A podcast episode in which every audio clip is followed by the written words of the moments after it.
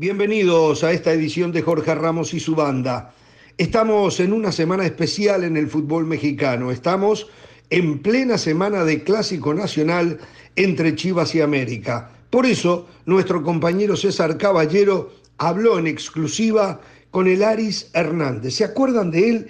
Alguien que ha estado ahí, que sabe cómo se vive un clásico en México. Aquí los dejamos con esta plática con el excelente mediocampista mexicano. Por lo tanto, adelante César. Aris, primero que nada, muchas gracias por estos minutos, por venir a platicar de fútbol con nosotros acá en ESPN, de un partido que te tocó jugarlo, un partido único en el fútbol mexicano, el clásico América contra Chivas. Cuéntanos un poco cuál es la magia del clásico. Sí, primero que nada, obviamente, como siempre, un gusto poderte saludar, poder platicar con ustedes y agradecido aquí por la entrevista. Este, no, pues obviamente, ¿qué te puedo decir, no? Son partidos mágicos, partidos que se viven con otra intensidad, con otra mentalidad y sobre todo con otra pasión, ¿no? La verdad, mira, ahorita que me acabas de decir, me, de, acordarme, se me pone la piel chinita, porque realmente se juega más que tres puntos, ¿no? Se juega realmente la rivalidad, la historia y obviamente, como, como, te, como te repito, eh, la pasión que vivimos eh, en ambos lados es una pasión que, que realmente eh, se disfruta mucho. Entiendo. Hablemos primero del equipo que mejor conoces, que es el Guadalajara. Ahí estuviste. ¿Qué te ha parecido el renacimiento que ha tenido Chivas? Porque al, principio parecía pues que todo se había ido por la borda y hoy vemos un equipo de Guadalajara que tiene aspiraciones reales y legales de poder estar en la liguilla. Sí, la verdad que ha sido un cambio muy revolucionario. Al principio, obviamente, eh, veíamos a un, a un Chivas muy desconcertado. La verdad que no se le veía ni pies ni, ni cabeza, y sobre todo no, no veíamos un, un Guadalajara por un rumbo eh, fijo, ¿no? Entonces creo que por ahí ya analizando, viendo los juegos, creo que por ahí faltaba un poco más de confianza. Creo que el partido después del de Pumas, eh, el equipo se fue afianzando. Yo creo que ese era el problema, a lo mejor quiero creer, eh, la falta de confianza, que ahora los veo muy, muy confiados cada quien en sus posiciones y creo que eso es parte fundamental de que el equipo en estos momentos pueda tener esa racha positiva y, que esté aspirando a poder calificar sin ningún problema. ¿Qué opinas del plantel de Chivas, Aris? Eh, ¿Te parece lo suficientemente amplio, con calidad, poderoso, como para pensar en que realmente tenga eh, la posibilidad real de pelear por el título, tomando en cuenta que hay equipos como Monterrey, Tigres, América, que por supuesto han hecho una inversión importante y que están ahí arriba también. Mira, el fútbol mexicano es un, es un fútbol muy, muy irregular en general. No podemos poner a ningún favorito como tal, pero creo que Chivas ha venido a la alza y puede dar una sorpresa. Creo que hay muy buena calidad, creo que los jugadores que, ah, que ahora con esa mentalidad que tienen y ese, eh, esa confianza que tienen, hemos visto jugadores muy diferentes, ¿no? Obviamente yo de este cacho destaco mucho eh, del plantel que hay a tres, cuatro jugadores que hacen diferencia, ¿no? Creo que el Guacho está haciendo muy bien las cosas en la portería. Creo que Beltrán para mí es uno de los referentes ahora en el equipo. No se diga Alexis, este, el Chapito, el Cone. Creo que han ido afianzándose y agarrado otra vez su nivel. Creo que por ahí lo que faltaba era esa confianza, igual la confianza de la gente, porque realmente el equipo creo que necesita tener todo eso positivo y, y, gracias a eso creo que puede hacer algo, ¿no? Estando en la liguilla uno nunca sabe qué puede pasar eh, por ahí puede dar la sorpresa, ¿no? Esperemos que sí. No quiero adelantarme a decir eh, que no tiene plantel, ¿no? Porque vemos a muchos jóvenes, pero eso no quiere decir que no tenga la oportunidad de, llegar a, una final o de poder ganarla. Sí creo que no es un equipo que, que esté vasto o, lleno de, cracks como lo tienen otros, otros equipos, eh, o un plantel lleno para poder escoger eh, en diferentes posiciones eh, las mismas cualidades, ¿no? Creo que ha sido un, un, plantel modesto que ha ido a la alza y, gracias a eso pues ha podido tener este, últimamente resultados positivos. Aris, te tocó jugar con Alexis Vega y hoy todo el mundo considera o cree que Alexis tiene que ser eh, el tipo que cargue a este equipo, el tipo que se lo eche al hombro y que lo saque adelante y que prácticamente eh, sea el estandarte para hablar de un título. La pregunta sería, ¿te parece que así tiene que ser o estaríamos siendo muy injustos en cargarle toda la responsabilidad a un tipo como Alexis que sabemos que sí tiene una calidad que hace diferencia? Mira, para mí sería injusto, injusto porque es un jugador joven, no quiero decir que a lo mejor no tenga la capacidad para hacerlo, pero, pero creo que hay más jugadores también que deben de cargar, eh, cargar esa, esa responsabilidad, sobre todo los más grandes.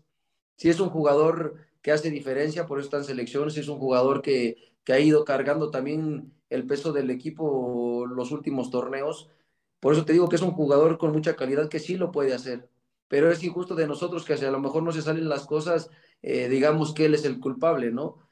Eh, vemos cómo somos también la afición, que cuando iban mal decimos cosas diferentes y cuando van bien, ahora todos nos subimos al barco, ¿no? Creo que para mí es un gran jugador, creo que le falta todavía mucho por delante para llegar a ser solo él un referente, pero sí tenemos que, que, apoyarlo, darle ese voto de confianza como lo sigue haciendo y algún día podremos ver lo que, que sí pueda cargar con el, con el equipo, ¿no? Pero creo que entre todos en estos momentos tienen que, que ayudarlo a hacer la diferencia también. ¿Qué te parece el trabajo de Ricardo Cadena, Aris? Porque parecía que no iba a llegar a estas instancias. La directiva lo aguantó, que no es una situación fácil, no es una situación habitual en todo el fútbol mexicano, lo termina aguantando y termina dando resultados ahora. ¿Qué te parece el trabajo de cadena hasta el momento? Sí, digo, tú lo has dicho, eh, obviamente, y lo hemos visto también desde el torneo pasado. Eh, pensamos que obviamente el boom de ese momento, como todo jugador, cuando llega un entrenador nuevo, eh, queremos mostrarnos y a veces sacamos cosas diferentes de, de nuestro baúl, ¿no? Para poderle llenar el ojo al entrenador. De repente creo que sí hubo un, una caída del equipo, sí, como te repito, sí hubo una, un, no había rumbo para dónde, para dónde ir. Y, y, creo que, como dices, creo que el voto de confianza que le dio la, la, la directiva al entrenador y sobre todo a los jugadores, creo que ha sido hasta ahora el punto clave para que el equipo pueda resaltar y resurgir. No quiero decir que lo está haciendo mal, pero tampoco quiero decir que está haciendo maravillas, porque realmente hay jugadores de calidad. Creo que él ha sabido llevar al equipo hasta ahora, eh, sabido adaptarse a las cosas que él tiene también, porque eso es lo que hace también un buen entrenador, saber eh, poder sacar lo mejor de, de cada jugador, ¿no? Y hasta el momento, en los últimos resultados, hemos visto que los jugadores han entrado metidos, que han estado con esa confianza y han hecho, la verdad, que cosas eh, muy positivas. Pareciera que Cadena eh, le ha vendido bien su idea al grupo y que el grupo se la ha comprado y que el grupo de alguna manera está tranquila, contento, respaldando al entrenador. Tú fuiste futbolista y eso es un aspecto fundamental, ¿no? A la hora de salir al terreno de juego. Sí, claro, muy importante. La verdad que cuando uno como jugador eh, el entrenador trata de adaptarse al grupo, que es más fácil que se adapten pocos a, uno, a unos que todos a una sola persona.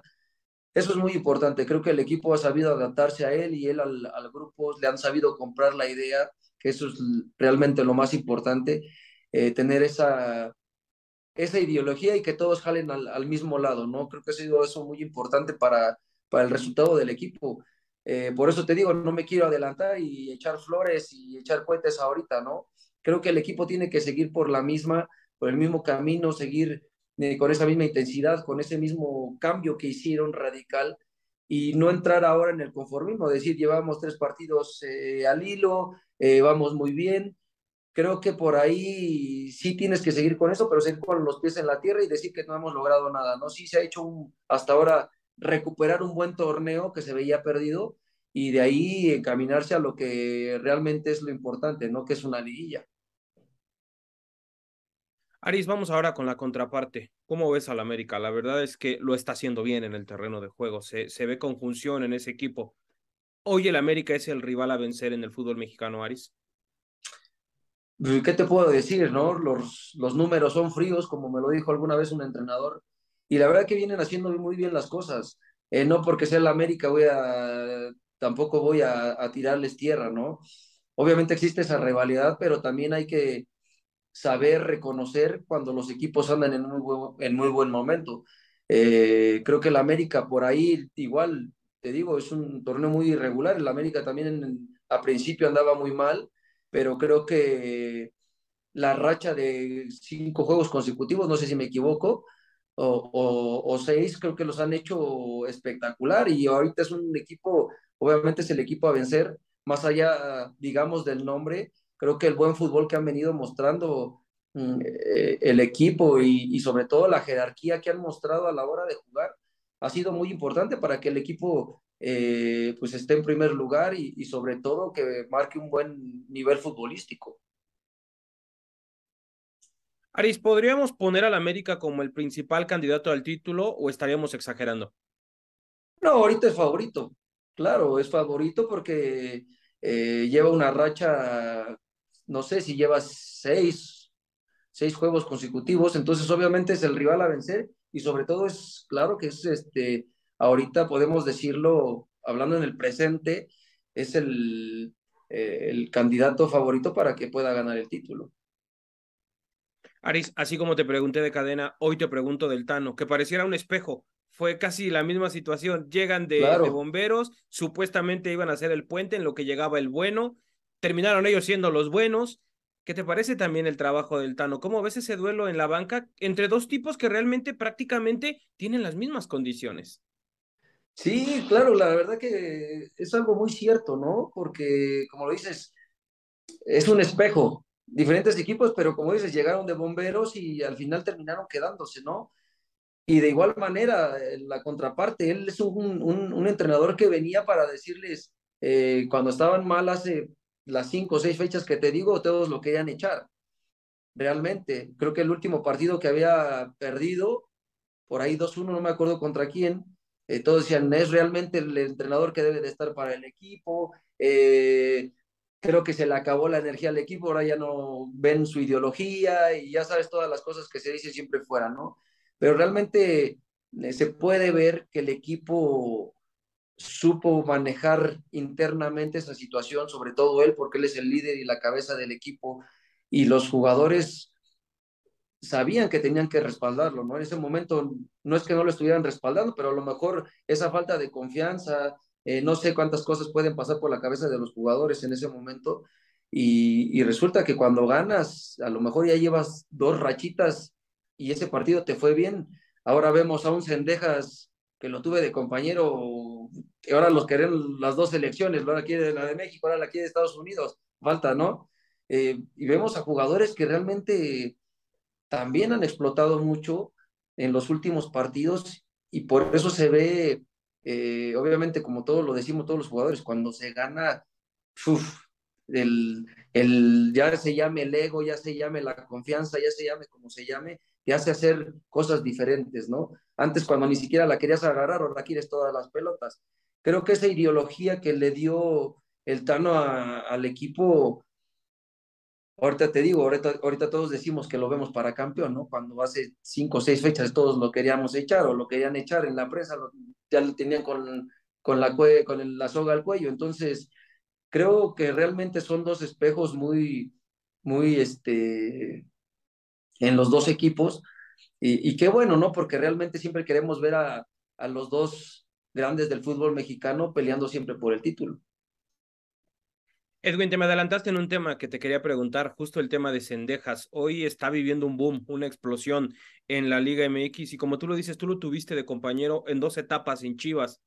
¿Qué le faltó en Chivas? ¿Qué sientes que le faltó en Guadalajara para demostrar el pedazo de futbolista en el que hoy se ha convertido? Sí, la verdad que llegó muy joven, llegó muy joven al equipo cuando eh, habíamos a lo mejor más mayores, eh, había otra ideología, no te digo que lo estaba haciendo mal, porque lo hacía muy bien, es un jugador, como lo vemos ahorita, también lo hacía acá. Eh, a lo mejor yo creo que le faltaba un poco la madurez.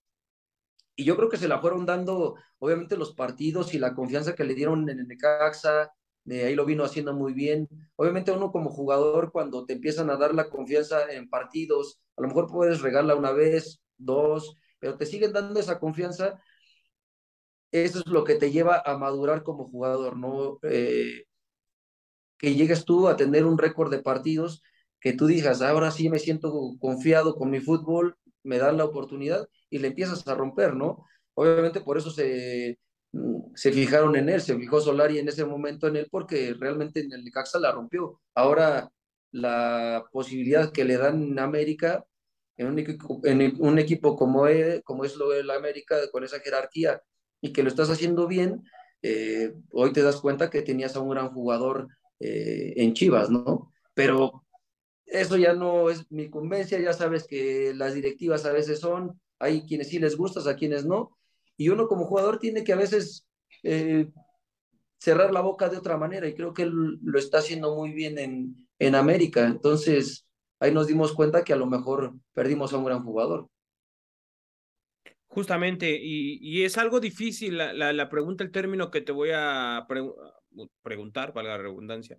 En el fútbol mexicano la paciencia es complicada, tú lo sabes, pero en este sentido quizás a Chivas le faltó una pizca de paciencia para esperar a un chico que, que ya había demostrado condiciones, porque no por nada ya había sido mundialista con Estados Unidos. Quizás con un poquito de paciencia hoy Guadalajara tendría un gran jugador.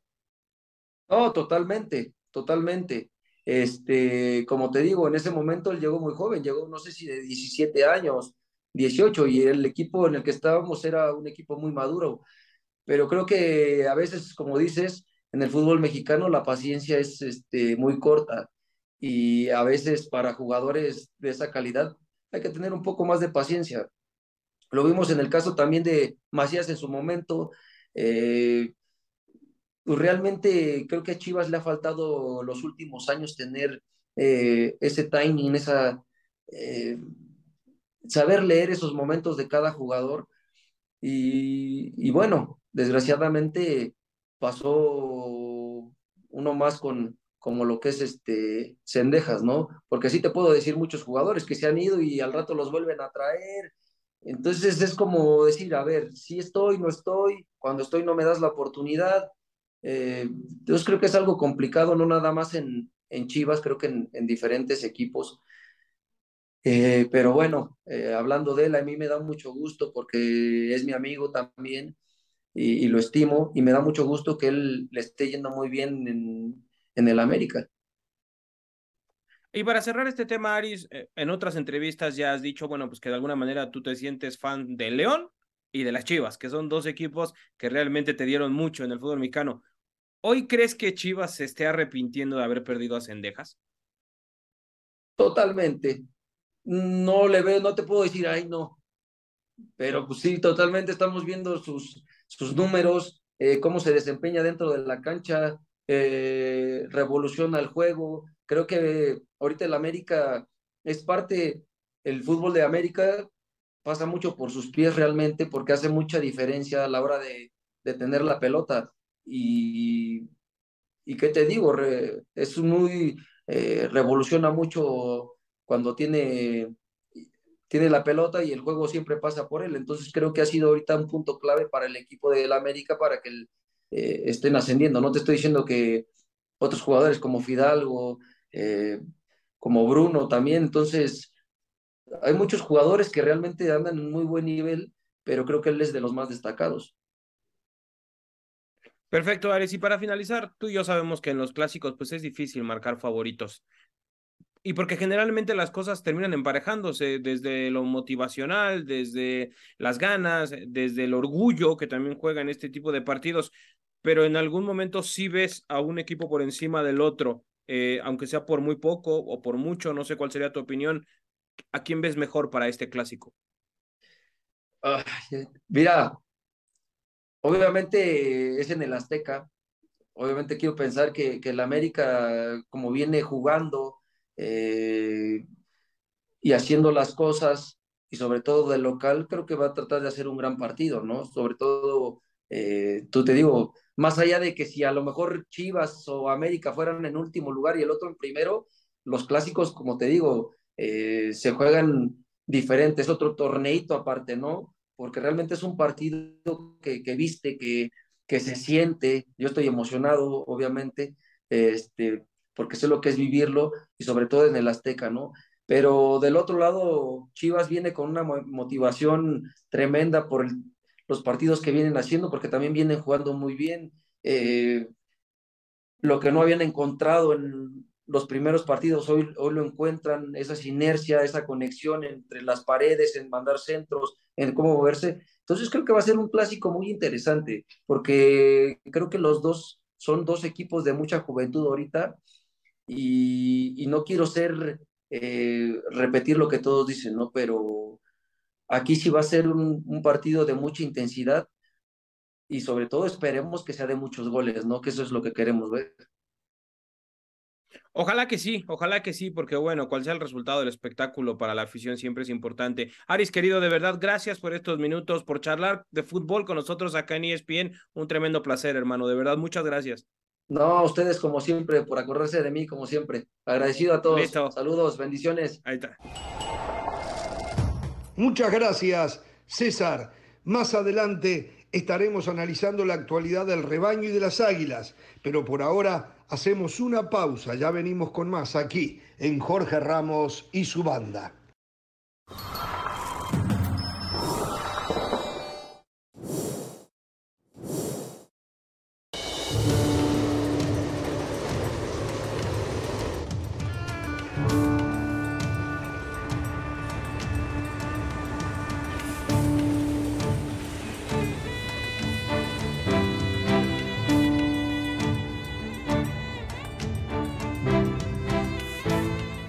Estadios en el mundo árabe tienen un lugar para rezar. This is called a abaya and it's the traditional women's clothing here in the Gulf region of the Middle East. Without history, you have no identity. It's crucial to who you are. Porque aquí hay piezas únicas que cuentan la historia de Medio Oriente. A Qatari tribe actually used to live here, and they lived right in front of the ocean because this was a very popular pearling site. La velocidad, el ruido, la adrenalina.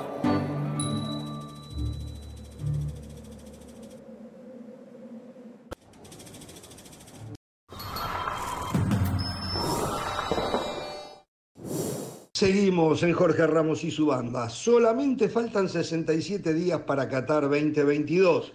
Y como parte de esta cuenta regresiva al Mundial, nuestro compañero León Lecanda habló en exclusiva con Carlos Charlie Rodríguez, uno de los jugadores mexicanos que sueña con ser parte del plantel del Tri en Qatar. Aquí los dejamos con este mano a mano con el mediocampista del Cruz Azul. Adelante, León. Carlos Rodríguez, mediocampista de la máquina celeste de Cruz Azul y de la Selección Nacional de México. Charlie, gracias por tu amabilidad, por tu tiempo, como siempre. Quiero preguntarte, Charlie, ¿cómo ha sido este torneo? Porque eh, podemos hablar de lo colectivo, lo difícil que ha sido para Cruz Azul, pero también de lo individual, de cómo te sobrepusiste de la lesión, de la fisura del peroné y has venido recuperando tu nivel para hoy además estar convocado en la Selección Nacional de México en la última lista de fecha FIFA.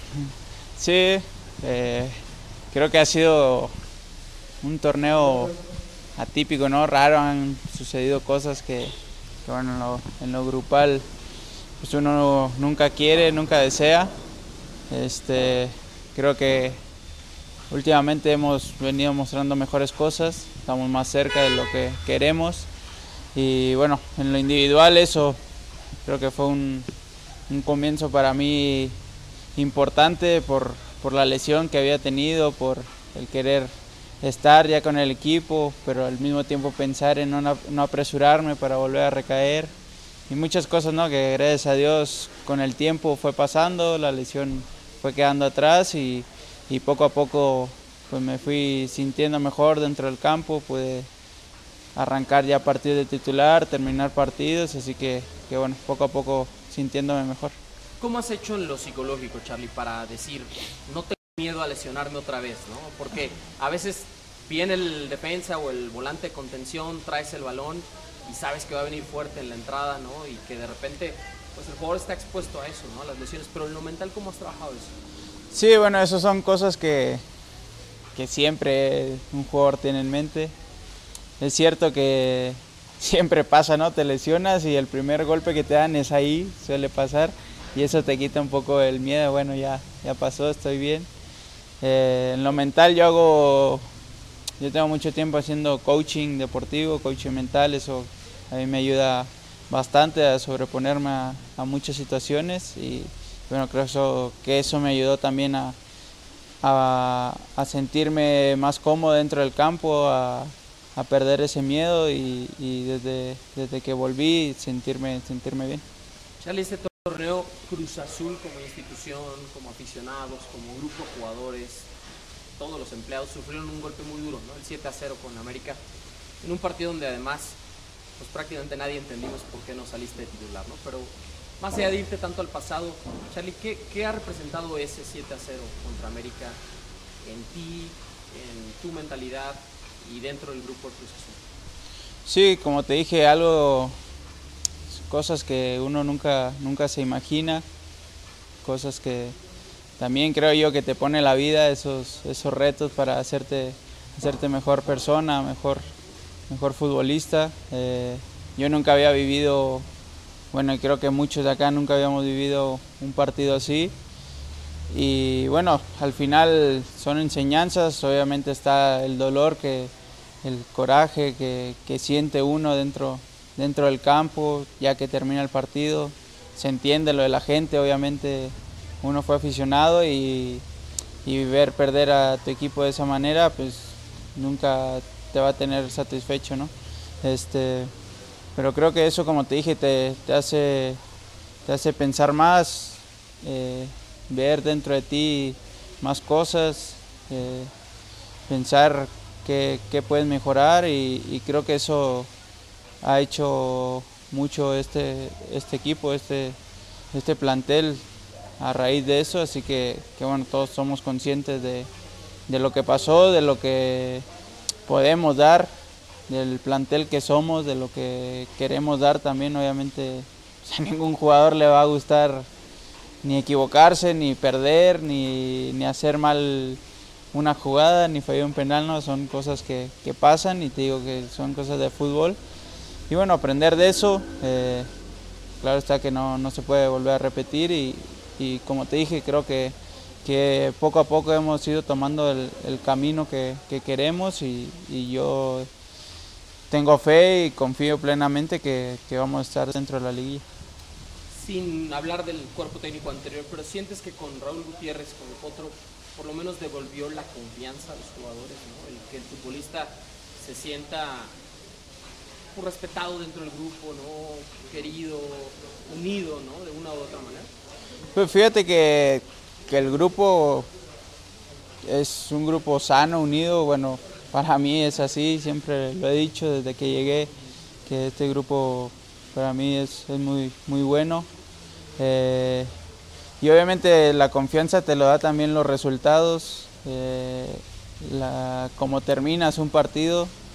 Este, tal vez el, por ejemplo ahora en el proceso del Potro, la derrota de Monterrey ha sido la única derrota que hemos tenido, pero creo que se hizo o merecíamos un poco más, no la derrota, se hizo un buen partido. Y es eso lo que te devuelve a ti como jugador la confianza, la confianza en el grupo para, para bueno, el día del partido saber que tenemos calidad para jugar mucho mejor y, seguir haciendo mucho mejor las cosas. Este cierre de torneo, León mañana, Pumas el domingo, después el paro por la fecha FIFA, te vas eh, con la selección mexicana y luego Chivas. De una u otra manera son tres equipos que han tenido sus altibajos en el torneo como Cruz Azul, pero que están peleando ahí, ¿no? Por meterse a repechaje. ¿Qué tan peligroso no ves este cierre de torneo? Sí, por un lado es lo bueno para tanto para nosotros como creo ellos lo ven así, porque somos rivales directos que estamos en la pelea a, tres puntos y, nos ponemos ahí o ellos se alejan un poquito, así que, que bueno, son tres finales que, que, como lo hemos dicho, esto, estos últimos partidos, ¿no? que son finales todas, así que que bueno, tenemos que ir por esos tres puntos, que, estamos a nada de, estar ahí dentro de, la clasificación, así que vamos a ir por, por esos tres partidos a muerte. Charlie, eh, preguntarte, ¿qué tan difícil ha sido para ustedes, digamos, que cada vez la afición esté más escéptica con el equipo. Dolida seguramente, ¿no? Por lo que ha pasado, pero de una u otra manera las entradas en el estadio se han venido cayendo, ¿no? Hay entradas de 11.000, de 12.000 aficionados, ¿no? Y además el Azteca pues es muy grande y se percibe todavía más, ¿no? Esa diferencia. O de repente que con ciertos jugadores, compañeros tuyos como Julio, como Rafa, la afición les dé la espalda, ¿no? Este, los abuche. ¿Qué tan difícil ha sido para el grupo procesar esto, ¿no? El decir, pues obviamente quisieran que la afición esté con ustedes, pero hoy no toda la afición está con nosotros. Sí, obviamente, como te dije, ellos tienen sus razones, nosotros lo, lo entendemos, porque algún día fuimos aficionados de un club y, se entiende esa parte, ¿no? Eh, el que, bueno, se le pierdan las ganas de, comprar un boleto para ir al estadio, pero eso nosotros tenemos que hacer que, que vuelvan con nuestro fútbol, con nuestras ganas de, de ganar, de, de, bueno, de volver a sentir este, ese, ese partido que, como recuerdo yo este torneo, el partido de Toluca, que, que bueno, fue un partido que perdimos, pero creo que la afición, nosotros todos nos matamos en ese partido y, y fue un partido que todos no satisfechos, pero sabiendo que, que hicimos bien las cosas. Este, pero como te digo, nosotros entendemos eso como grupo, yo en lo personal lo entiendo, te digo, tenemos que nosotros mismos hacer que, que bueno, que eh, vuelvan las ganas de, ellos de ir a, a, acompañarnos al estadio.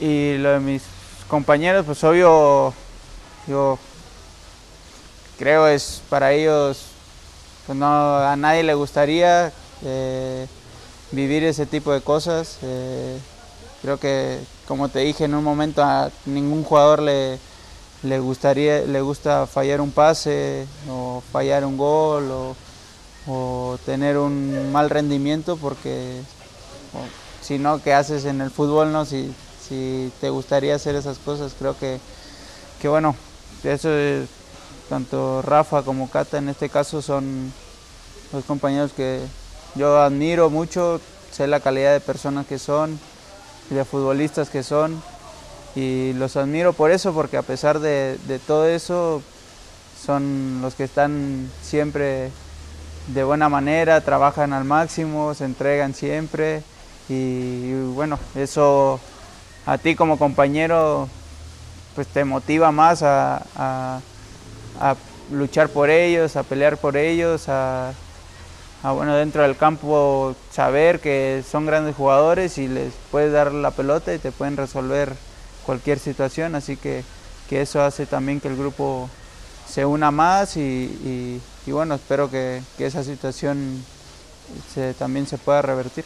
Y de una u otra manera el grupo tú sientes que ha respaldado, ¿no? A Seba Jurado, a Cata Domínguez, a Rafa Vaca, que han sido específicamente los más señalados y también injustamente atacados con amenazas en redes sociales. Amenazas que se salen totalmente de la proporción de lo que es un jugador de fútbol y un aficionado. Sí, sí, sí, creo, bueno, como te digo, el grupo nos respalda a muerte y más porque ve cómo, cómo son como personas, cómo se entregan y eso al final a uno como compañero lo deja tranquilo y, le da las ganas de, de, de, estar luchando por él porque, porque ellos se matan por, por uno, ¿no?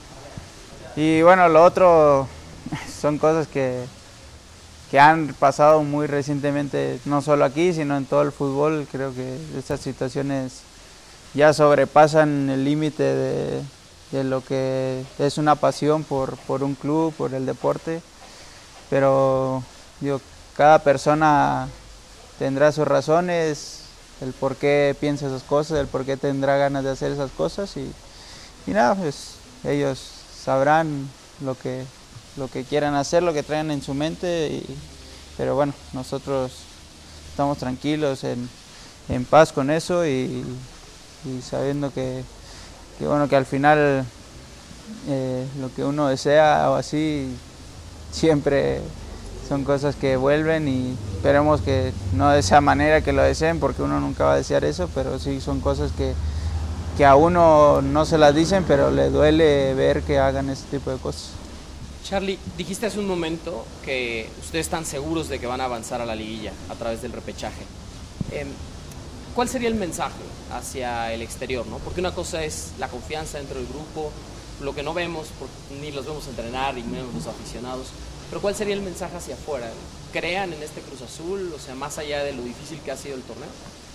Sí, que digo, al final ellos juzgarán por cómo nos vean, nosotros vamos a, dar a darlo todo por, por clasificar, como estamos haciendo las cosas, como nos hemos venido sintiendo últimamente, así que, que bueno, esperar de nuestra parte que, que, podamos contagiarlos también a ellos y, bueno, poder llegar, este, entrar a esa liguilla juntos y que sea una gran liguilla para nosotros.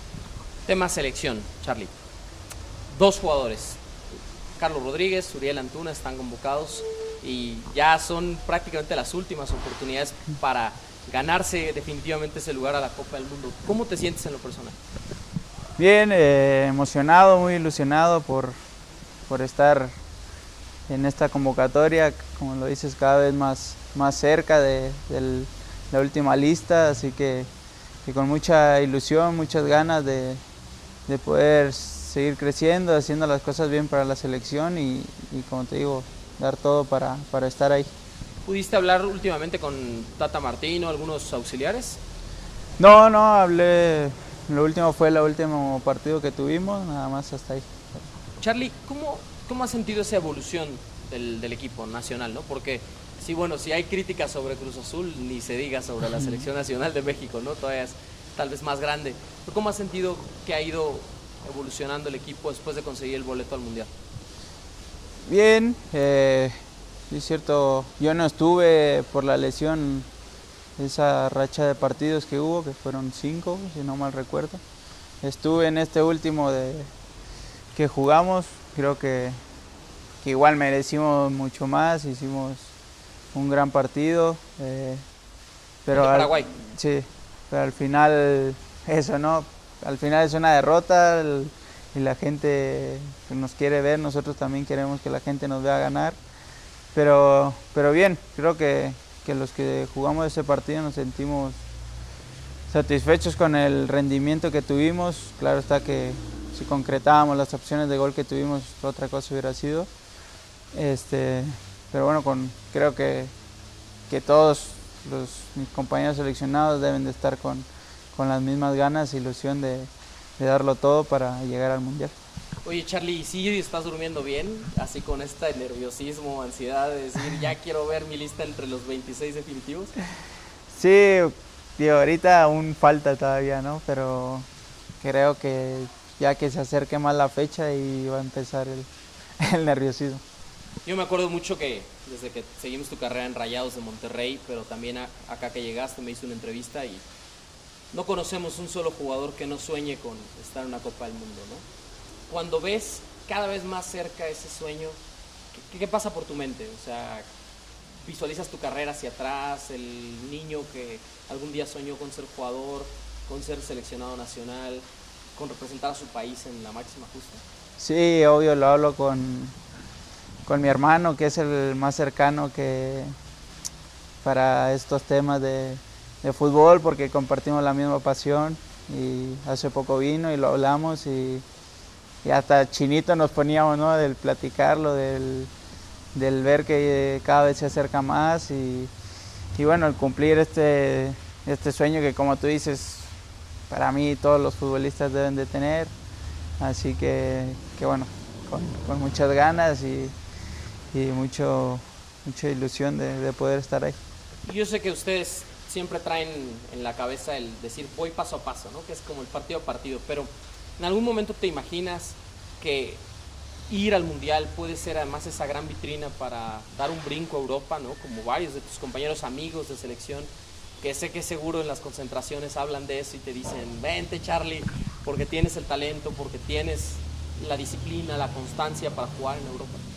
Sí, sí, se habla. Eh, obviamente uno sabe que es el, el máximo torneo a nivel mundial del fútbol como vitrina, así que, no ocupan decírtelo, sino tú ya lo sabes que, que ahí es donde debes de demostrar el futbolista que eres y donde va a estar todo, ahora sí que todo el mundo viendo esos partidos y, bueno, tienes que, que llegar de la, de la mejor manera, no me ha tocado vivirlo, pero por experiencia de otras cosas, con la tranquilidad de que no te gane esas ganas, ese deseo, sino la tranquilidad de, de estar bien, de confiar en ti, de hacer grandes partidos.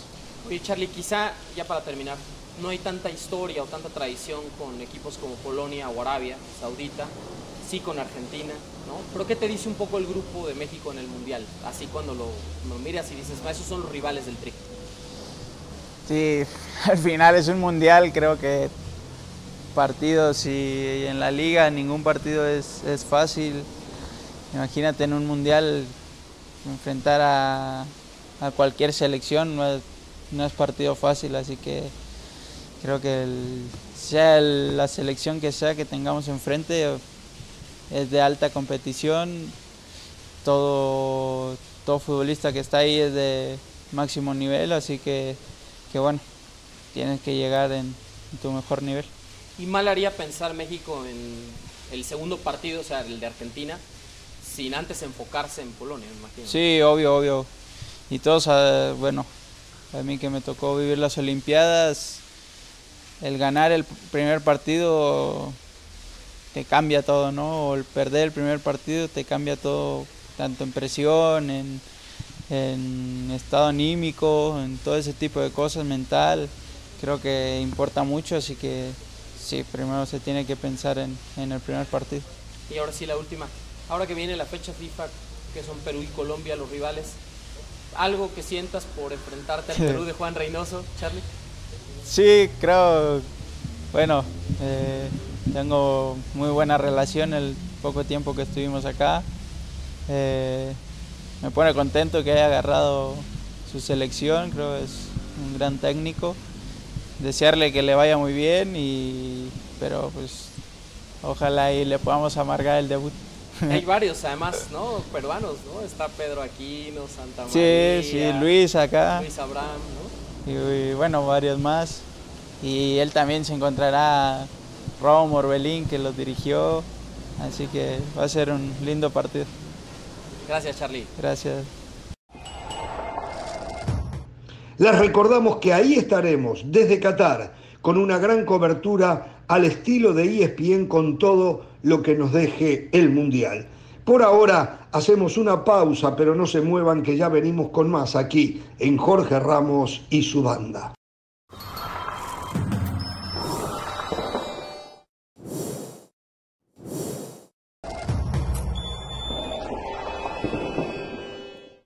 Seguimos en Jorge Ramos y su banda. Recuerden que ESPN Plus tiene todo lo mejor del mundo del deporte. Vamos ahora con otros deportes, con Sebastián Martínez Christensen que nos trae todas las novedades. Adelante, Seba. Seguimos con todos ustedes aquí en ESPN Plus y es momento de hablar del fútbol americano de la NFL porque los equipos aún en la victoria a veces pueden perder más de lo que ganan. Y tal vez ese fue el caso de los Pittsburgh Steelers que tuvieron un resonante triunfo en la primera jornada ante los subcampeones defensores, los Cincinnati Bengals, un duelo divisional que tenía obviamente vital importancia por diversas razones. Me sorprendió que la defensiva, que muchos pensábamos tal vez iba a dar un pasito hacia atrás, salió con absolutamente todo. Un equipo que tuvo Mitch Trubisky como mariscal titular, si me preguntan a mí, creo que Kenny Pickett es la mejor opción, pero fueron por la experiencia de Trubisky, que a mi juicio tiene un techo mucho más bajo que Pickett, que ha mostrado con mariscal novato una capacidad de anticipación que a mi juicio no es normal en los mariscales de primer año, pero tiempo al tiempo. Mientras tanto, la defensiva evidentemente estaba lista para cargarse este equipo en sus hombros, dominando por completo a Joe Burrow, que tuvo probablemente su peor partido como profesional. ¿Cuál fue el problema? Que cuando estaba terminando el partido, TJ Watt, reinante jugador defensivo del año, esencialmente se tomó el pectoral y dijo, me desgarré el pectoral, se temía lo peor, que iba a estar fuera todo el año. El día de ayer en redes sociales colocó un GIF de Arnold Schwarzenegger, esencialmente diciendo I'll be back. La buena noticia es que aparentemente ese pectoral no está del todo desgarrado y por ende no necesita ser operado. En seis semanas TJ Watt pudiese estar de regreso para un equipo de Pittsburgh que pretende sorprender al mundo. Lo digo con signo de pregunta de alguna manera porque nunca en toda la carrera de Mike Tomlin Pittsburgh ha tenido un récord negativo. Sin embargo, producto de la temporada baja que han tenido, muchos dudan del éxito que pueda tener este equipo. En esta segunda jornada los Pittsburgh Steelers estarán enfrentando a los New England Patriots, una ofensiva que ha tenido problemas y además ahora se le suma el hecho de que Mac Jones ha sufrido unos espasmos en su espalda, él cree que va a estar presente, pero ciertamente no al 100%. Buenas noticias para Pittsburgh, que temía lo peor y ahora recuperará a TJ Watt en unas seis semanas mucho mejor del diagnóstico inicial que todos temíamos. Recuerden que la liga vive aquí en ESPN Plus y este domingo tenemos un partidazo. Real Madrid estará enfrentando al Atlético de Madrid, dos y media de la tarde, horario del este, once y media de la mañana, horario del Pacífico. Regresamos con ustedes a Jorge Ramos y su banda.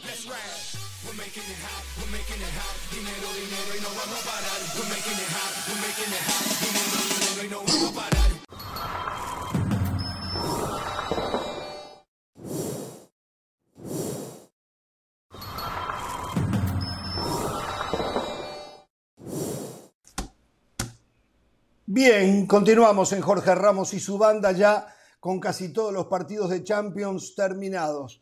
Tuve la feliz idea de seguir el partido del Real Madrid frente al Leipzig. Si ven que tengo un poco hinchado los ojos, no es por llanto ni mucho de ello, ¿eh? es que me dormí, me dormí. Un partido cuando acá hay gente que no le da la garganta para hablar de lo extraordinario que es la Champions. Ver a estos dos equipos hoy realmente fue un somnífero, pero un somnífero de verdad hasta que apareció la luz desde la tierra de el primer cuatro veces campeón del mundo y allí cambió un poquito la cosa. Partido horrible, horrible para los que me dicen que la Champions, digo, porque pues, Puede ser horrible si estuviese jugando el Celtic eh, con, no sé, el, el, el, Shakhtar. Pero aquí jugaban al Real Madrid con el Leipzig. aquí vamos. Vamos con resultados finales. Todavía no terminó el grupo A. El Rangers justamente de local está perdiendo con el Napoli por tres goles a cero.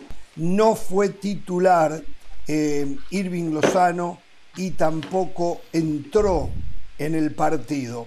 En otros finales, el Milan en el grupo, grupo E le ganó al Dinamo Zagreb por 3 a 1. El Chelsea apenas de local pudo empatar 1 a 1 con el Salzburgo. Nos vamos al grupo F. El Shakhtar Donetsk empató jugando en Polonia 1 a 1 con el Celtic y se acaba de ver al Real Madrid le ganó 2 a 0 con goles de Valverde y Asensio a un discretísimo equipo del Leipzig que igual se arregló para complicarlo. En otro grupo, en el G, el Copenhague y el Sevilla 0 a 0. El Manchester City, viniendo de atrás, ¿qué le pasa al conjunto de Guardiola? No sé, pero la tiene que remar siempre. ¿eh? Terminó ganando 2 a 1 y por supuesto que se hizo presente Erling Haaland en el marcador. El gol, el primer gol del Manchester City que perdió 1 a 0 con gol de Bellingham, lo había hecho el empate John Stones. En otros resultados, la Juventus de mal en peor de local perdió frente al Benfica por 2 a 1. Eh, la verdad que la Vecchia atraviesa un momento terrible. Y el Paris Saint Germain, que perdía 1 a 0 con goles de los tres fenómenos, primero Messi, después Mbappé, asistido por Messi, y Neymar le ganó 3 a 1 al Maccabi Haifa, al equipo israelí. ¿eh? Señoras y señores, eh, ya tenemos a José del Valle, que debe estar muy contento porque él es amigo de los triunfos y no del fútbol por lo tanto, le alcanza para estar súper contento. Otros que analicen y piensen eh, de que no se juega bien, no importa. Se ganó y él es cliente de, de eso, justamente. ¿Cómo le va del Valle? Felicidades, ¿eh? Eh, las dos cosas pueden ir de la mano. El hecho de que yo sea resultadista no quiere decir que no tenga capacidad de análisis. Que yo no le venda No, no, humo yo a la gente, que no genere, No, no, que no, yo no, genere Usted falsas tiene capacidad de análisis. Permítame. Usted tiene capacidad de análisis. El tema que como cliente del Madrid hoy, el análisis lo deja para otros, porque para usted, el- eh, es más, usted se hizo cliente del Madrid por los resultados. Como dijo Totti, cuando usted dice querer a un equipo que no le corresponde es porque usted lo que quiere es ganar, no quiere al fútbol. Lo dijo Totti, y usted es un clásico ejemplo, pero usted sí tiene todita la capacidad de análisis que se requiere para estar en una cadena como ESPN, seamos claritos. Pero, esto, ¿eh?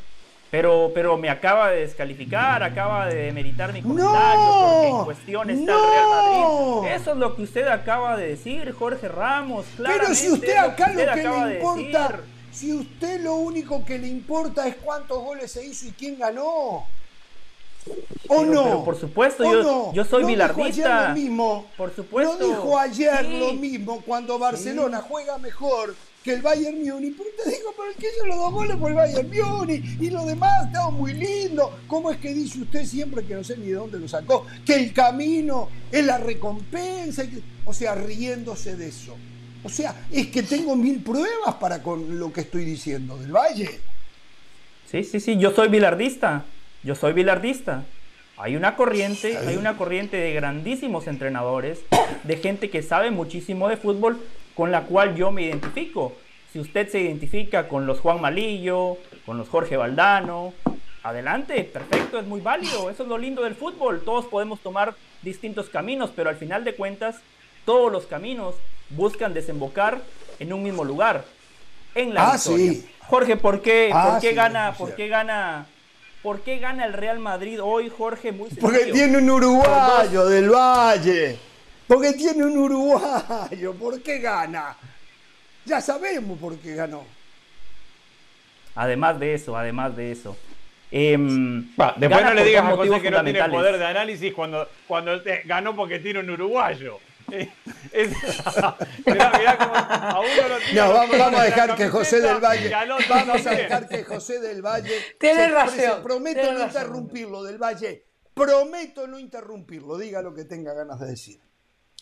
No, yo tengo capacidad de síntesis. Además, Jorge, recuerde, nos tenemos que ir adaptando a lo que se viene. El Madrid gana por Exacto. dos motivos fundamentales. Por su juventud y porque es un equipo que está muy bien trabajado desde lo físico. En lo que va de la temporada, el Real Madrid en los segundos tiempos ha marcado 15 goles, ha recibido cero. Un equipo que claramente sabe que en los minutos finales puede sacar ventaja. ¿Por qué? Porque, reitero, un equipo bien trabajado por Pintus y por la juventud. Fíjese que en el gol, Vinicius, Rodrigo, define Valverde. Valverde 24 años, Vinicius eh, 22 y Rodrigo 21. Esa es la diferencia. El equipo contrario tiene que correr detrás de la pelota, tiene que morder, tiene que cortar circuitos y cuando llega a la recta final, llega sin oxígeno. Bien el Real Madrid porque termina ganando. Ahora usted quiere análisis. Un Real Madrid que hoy jugó mal, un fútbol sumamente espeso. A diferencia de otros partidos que ya venía siendo una tendencia, hoy no recostó al equipo tanto por izquierda. Hoy el Madrid atacó muchísimo por el andarivel derecho, pero tiene un problema. Cuando Vinicius puede generar algo por izquierda o Valverde hoy lo hacía por derecha, la zona del 9 estaba céfala. Claramente es un equipo que extraña a Benzema. Ancelotti lo sabe. Entonces, en lugar de buscar el juego aéreo, todas las pelotas iban a la zona 14. A la zona 14. Pelotas en diagonal para que los futbolistas puedan. A ver, a ver, a ver, a ver, a ver, a. Osorio. Madrid Osorio en la Zona mente de- de- 14. Defíname a ver qué es la zona 14 y dónde lo aprendió. ¿Cómo en dónde lo aprendí? Lo aprendí de la gente de fútbol, Jorge, amigo de la preparación. La zona 14 es prácticamente la zona que está en el andarivel, en las afueras del área grande. Háblele a la gente para que De entienda. Por la punta derecha, la punta izquierda, tres cuartos de cancha, línea de fondo. Por favor, del Valle, por favor. La, la gente que ve Jorge Ramos. ¿Usted cree que está la hablando de, de la ciudad de Guatemala? ¿Que ustedes la dividen por zona? No, estamos hablando de una cancha de fútbol del Valle. Ajá. ¿Cómo sabe, eh? ¿Cómo sabe? Muy bien, Jorge. Bueno, entonces el Madrid sabe que no tiene un 9 para terminar las jugadas y generalmente termina buscando por sistema esas diagonales, esos pelotazos hacia atrás, en la zona 14, Jorge, en la zona paralela a los postes, fuera del área. Ahí es donde el Real Madrid busca terminar las jugadas. El Real Madrid tiene otro problema. Vinicius, Rodrigo y Valverde son tan rápidos que cuando el equipo ataca, usted le saca la foto, nada más hay tres atacando. A los jugadores de segunda línea les cuesta llegar. Chuamení, Camavinga o cuando está Modric o cuando está Cross. Entonces termina siendo un bloque para atacar y termina siendo otro bloque para defender. Pero es un equipo que tiene mucha paciencia, que no entra en pánico, sabe que tarde o temprano por la calidad de sus futbolistas va a sacar la diferencia. Así fue hoy, un equipo que también potencia la pelota parada porque el gol de Asensio no es casualidad, algo claramente trabajado a lo largo de la semana, por eso Ancelotti se abrazó como se abrazó con su cuerpo técnico porque claramente lo habían trabajado. Además no era fácil, lo hablábamos claro antes de arrancar el programa. E, en ese tipo de jugadas la pelota tiene que ir a ras de piso y la pelota le va botando a Asensio. El grado de dificultad es alto, que por cierto, el paso del Bernabéu, un desastre, ¿eh? muy malo, muy malo. No, una vergüenza, una vergüenza casi como el partido. Creo que el partido fue peor que el pasto. Eh, señora de la Sala, sus primeros conceptos de lo que veo. Jorge, em, yo lo que siento es que este Real Madrid es muy difícil pronosticar desde el fútbol o diagnosticar. Es decir, si uno fuera un médico y el Real Madrid fuera el paciente, uno diría, bueno, este equipo se, se, va a morir eh, después de que se termine la primera fase. Y no es así. O sea, si hay algo que nos ha enseñado este Real Madrid, la Champions y el fútbol, es que este equipo no necesita jugar bien para tener buenos resultados. Esto ha pasado. Pero de vez en cuando sería bueno que lo hiciera. ¿no? otra vez, de vez en cuando sería bueno que lo hiciera para los jugadores. ¿Que, que, que hiciera qué? Que hiciera, ah, claro, por supuesto, es que, a ver, esta película ya la hemos vivido, la hemos vivido con el Shakhtar, la vivimos en alguna oportunidad con un Inter, la hemos vivido en, contra el Manchester City, contra el PSG, en la ida, con aquel baile que se termina comiendo, y sin embargo sale de las suyas el Real Madrid. No creo que tengan que ver directamente con la juventud, o sea, es verdad que son jóvenes los jugadores que están haciendo la diferencia del Real Madrid, pero tiene que ver directamente con las individualidades, con el tipo de jugadores que tiene. Eh, evidentemente en el segundo gol la pelota parada fue indispensable con ese tiro de esquina que termina marcando muy bien Asensio, pero bueno, a ver, hay equipos mucho más jóvenes en esta Champions League, la vez pasada tiro libre, tiro estaba libre. leyendo una estadística, estaba el Salzburgo, estaba el John Boyce y no van para ningún lado, tiene que ver directamente con la calidad de estos jugadores. Increíble porque Valverde en el momento en el que se atrasa, que es la mejor posición en la que está, es cuando termina marcando el gol. Lo de Valverde ya es una constante, para mí era de no. Eh, claro, estamos teniendo problemas internos para escucharla, ¿eh? Estamos teniendo algún problemita interno para escucharla. Eh, bueno, ah, ah, me, dicen, me dicen que, usted, yo. Ok, perfecto. Que usted lo intente, que intente cambiar el, yo no, hay nada que yo pueda hacer recepción, para solucionar este tema. Pero fíjense, en general, en general yo siento, y, y, lo decía hace un ratito, me parece que, que esta película ya la vivimos, que es un Real Madrid la verdad que fue muy pobre lo de hoy. Lo de Camavinga, en, en, primer lugar, me parece un partido tremendamente malo por, por parte de, de, este jugador. El Chomení le siguió. Vi un Rudiger por momentos demasiado alzado, peleando todo, pero que en realidad no llegaba a hacer la diferencia. Se nota que por el lado derecho no tiene el Real Madrid ese lateral derecho que te puede hacer realmente la diferencia. A mí este Real Madrid me sigue decepcionando, pero si me dice, ¿lo pones candidato de la Champions? Sí, porque, porque se las arregla no, y termina no siendo protagonista.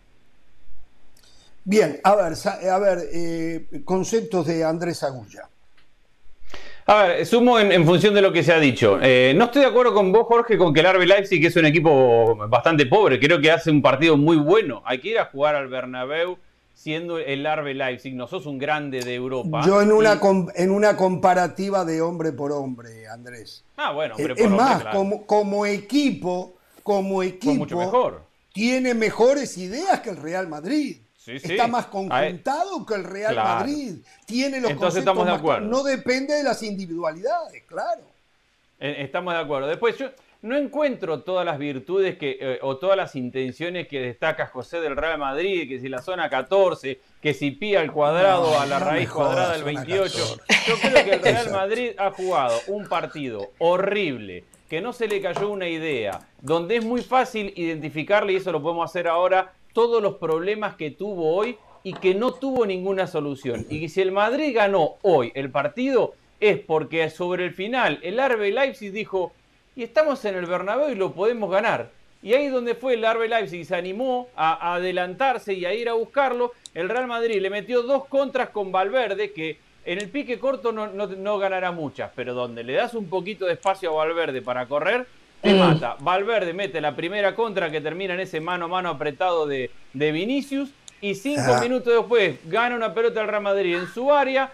Primera vez en todo el partido que se la pueden dar a Vinicius solo contra el lateral. Vinicius tira al centro y los jugadores del Arbe Leipzig, desesperados volviendo a ocupar espacio pero no marcar hombre, lo dejan solo a Valverde. Entonces, lo ganó el Madrid porque el Arbe Leipzig se creyó que podía ganar en el Bernabéu y se olvidó que estaba en el Bernabéu y con el campeón de la Champions enfrente. Y lo fue a buscar. Si el Arbe Leipzig no hacía eso de ir a buscarlo, el partido lo más probable es terminar el 0 a 0. El Real Madrid no pudo generar una situación de gol en todo el partido cuando el Arbe Leipzig jugó a que no le generen una situación de gol. Bueno, la de Rudiger en 32. No, no, no, tuvo una, la de, la de Valverde. ¿Cuál? La de Valverde con Rodrigo, que después Valverde la, deja pasar y Vinicius queda mano a mano. Claro. Exacto. Igual, el 37. 37. Es lo mismo que nada. No 32. Es lo mismo. ¿En qué zona fue esa del Valle? Eh, eh, y en la, en, la zona del área, sí, sí, ahí, ahí en la zona del área. Bueno, justo, exacto. bueno. En el borde del área chica. Sí. A ver, esta es otra Pero bueno, pero esa es la que yo estaba diciendo recién, José, el Real Madrid, Verde. esa decís. El Real Madrid te mata con la chequera. No hay, no hay forma, el Real Madrid te mata con la chequera, como Barcelona, cuando gana te mata con la chequera. Aunque yo ya le veo aristas de más juego colectivo a Barcelona que a esta Real Madrid que está hace muchísimo más tiempo con, con el señor Carlo Ancelotti. Eh, yo digo, insisto, de la manera que yo veo el fútbol, ¿Cómo puedo decir lo que voy a decir cuando vienen de ser campeón de la Champions? Pero yo si fuera hincha del Real Madrid estaría muy preocupado. Yo creo que estas etapas donde todo le sale bien al Real Madrid eh, tienen un proceso de decadencia que si no se No pueden durar más de medio siglo. Y, eh, eh, ya van como 15 años y no pueden durar más de medio siglo. No, pero no, han habido, han habido Real Madrid que ha tenido eh, funcionamientos de equipo. El último que vi fue una etapa, corta pero etapa de la mano de Zinedine Zidane. Eh, creo, y después antes tengo, aunque no ganaba nada, y entonces allí es cuando deja de existir el jugar bien de la mano del ingeniero Pellegrini. Después el Real Madrid le ha costado enormemente, pero esto no va a cambiar. ¿Saben por qué no va a cambiar? Porque ayer yo les comentaba que el rumor es que tiene para el próximo verano Florentino Pérez 425 millones de euros para salir al mercado. ¿Qué es lo que va a hacer? En las posiciones donde entiendan, puede ser un lateral derecho, puede ser otro zaguero, puede ser otro nueve, y van a ir lo mejor que hay en el mundo. Van a ir a buscar. no, Jorge, no, es un rumor, ¿eh? Pero, pero, a ver, no, pero no queda, queda para, para eh, una segunda oportunidad. Acá lo importante es tener lo mejor que se pueda conseguir con la plata que se tiene. Sí, los escucho, sí, Caro. Lo, extraño de esto es que, a ver, con estos jugadores el Real Madrid pudiese jugar mucho mejor. Real Madrid, a ver, de acuerdo. No, necesitas depender tanto de la suerte para poder ganar los partidos. Pudiera ganar. No, y de la calidad de sus hombres. ¿Qué es lo que está pasando con el Real Madrid que no gusta? Porque yo repito, es un equipo que se repite en su guion, se repite en su película, se repite. Tedioso, triste. Qué, es un equipo triste. sería poder hablar de un Real Madrid campeón de tres Champions de manera consecutiva que nos maravilló a todos, que nos gustó. A ver, si el Barcelona eh, o el Bayern eh, pudo jugar bien el día de ayer y aún así pierde, ¿por qué si el Real Madrid gana? A ver, es que ese es el problema y lo peligroso de esto, que se piensa a veces que hasta para ganar no necesita jugar bien. No, ese no es el discurso. Y creo que de los pocos equipos... Pero hay una tendencia y no solo del Madrid, ¿eh? Hay una tendencia y no solo del Madrid en ese sentido. Bueno, dígalo usted, pero. Lo vimos anoche y en un rato lo vamos a, hablar. Lo vimos ayer lo que pasó con Chivas Tigres. Increíble, increíble. Hay una tendencia pero, pero no siempre... que parece que ese es el camino. Sí, a ver, no, no, creo que sea la norma para todos. Y tampoco, y tampoco Ojalá ver, yo coincido que, que el Real Madrid no. es un equipo que naturalmente fluya de fútbol y juegue un fútbol espectacular. Estoy de acuerdo. Pero también creo que el partido de hoy no es representativo de lo que ha jugado el Real Madrid. Todos me dirán a quién le ganó, viene a jugar contra el Mallorca, le había ganado el Celtic, todavía no, no No, le ganó al, estaremos de acuerdo. Al Manchester pero City, el al Chelsea, pero el al Paris partido... Saint Germain y al Liverpool. A eso le ganó. No, jugando no, no. así. Hoy, ¿eh? hoy, hoy. Jugando en esta así. temporada. Tal vez en la final jugó peor que hoy. Eh, En esta temporada yo creo que el de hoy es el peor partido del Real Madrid. Y, y que este nivel que le hemos visto Sí. hoy al Real Madrid no ha sido una constante. Después podemos estar de acuerdo en que no es un equipo, no es el Bayern de Múnich, que brille tocando en velocidad y generando espacio. Y con- no, no es, y esa no es la identidad, y, y eso no lo es, y no lo va a hacer el Real Madrid. Pero tampoco que lo que vimos hoy es lo que ha mostrado el Real Madrid en esta temporada. Ha tenido momentos de mejor fútbol, ha jugado mejor, y de hecho para mí el de hoy fue el peor partido del, del Real Madrid. Lo de hoy, la verdad. lo cierto es que ganó y se repite la historia. ¿eh? Perdón, José. No, ¿No lo- se lo de tardó Ancelotti en hacer lo los de- cambios? Ahora lo analizamos. Adelante. José. Yo lo decía que para mí lo de hoy es sumamente decepcionante porque enfrente estaba un equipo que la semana pasada echó al técnico. Por eso cuando usted dice es un equipo mejor trabajado que Leipzig, esto y lo otro, Se le vio. los técnicos no son magos.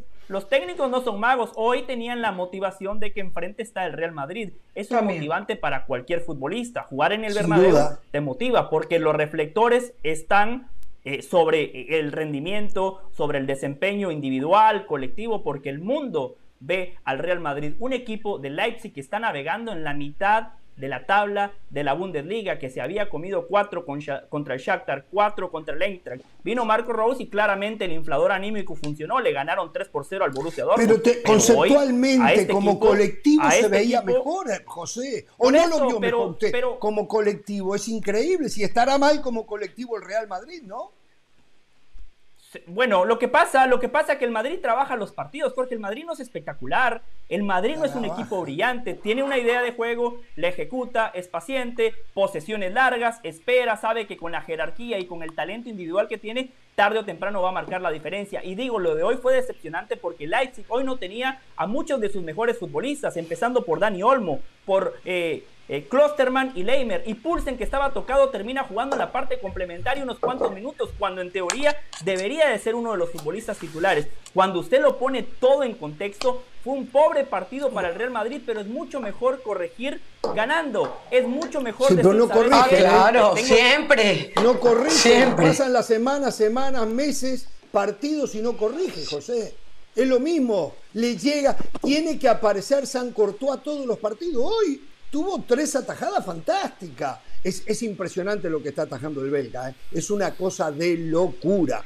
No puede ser que al Madrid le lleguen tantas veces de cara al gol. Tiene un sinfín de defectos, José.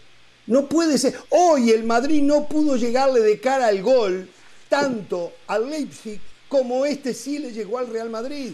Y si vemos lo que pasó hasta con el Mallorca los otros días, vemos que se da más o menos lo mismo.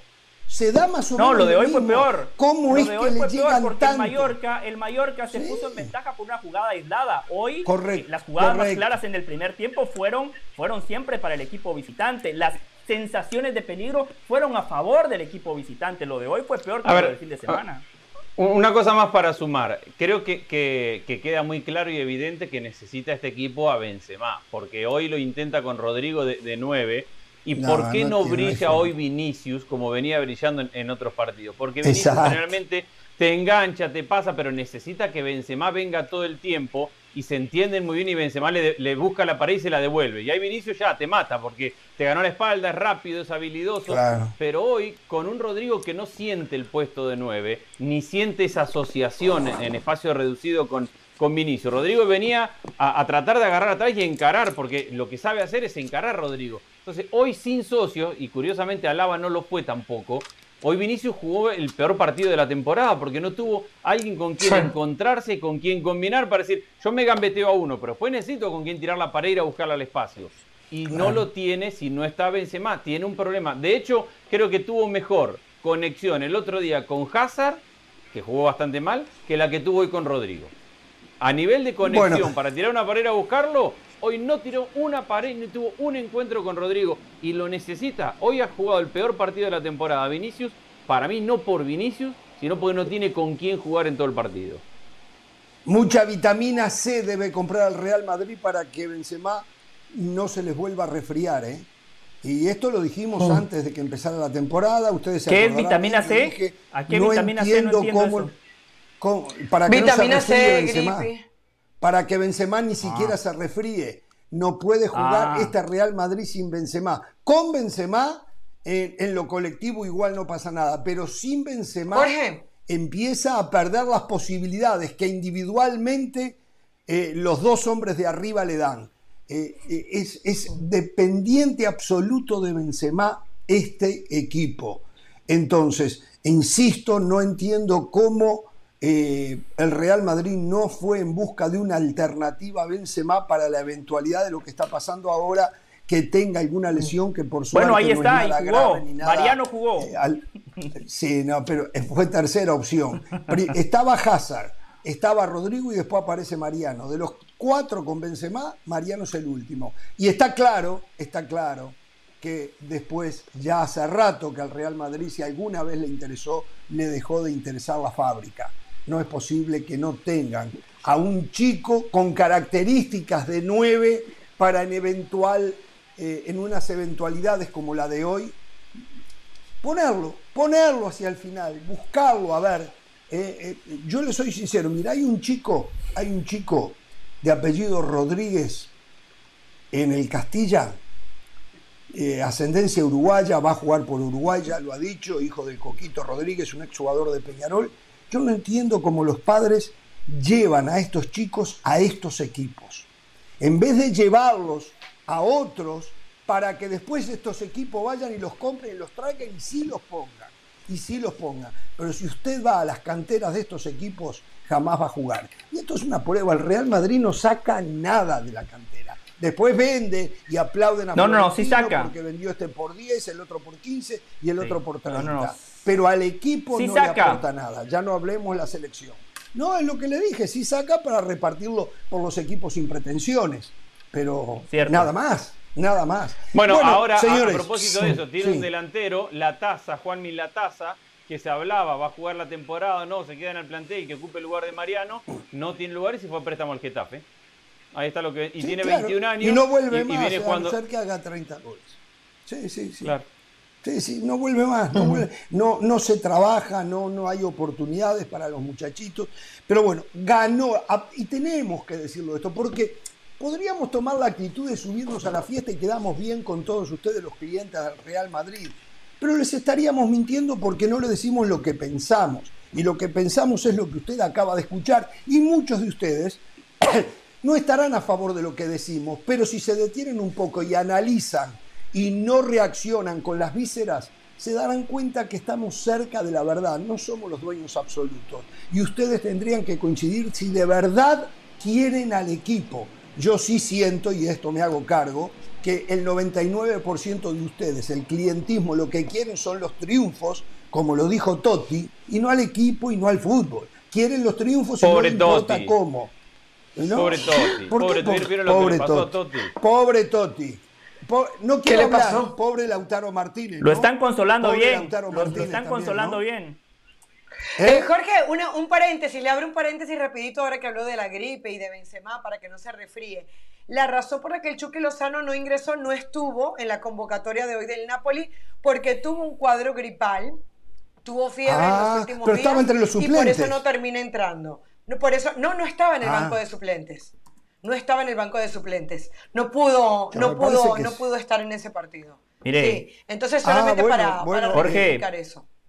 Eh, perfecto, para Jorge, mí yo lo había visto en déjeme el banco decir, de suplentes. déjeme decir algo más. Sí, Déjeme decir algo más, Sí. nada más de lo de eh, Benzema.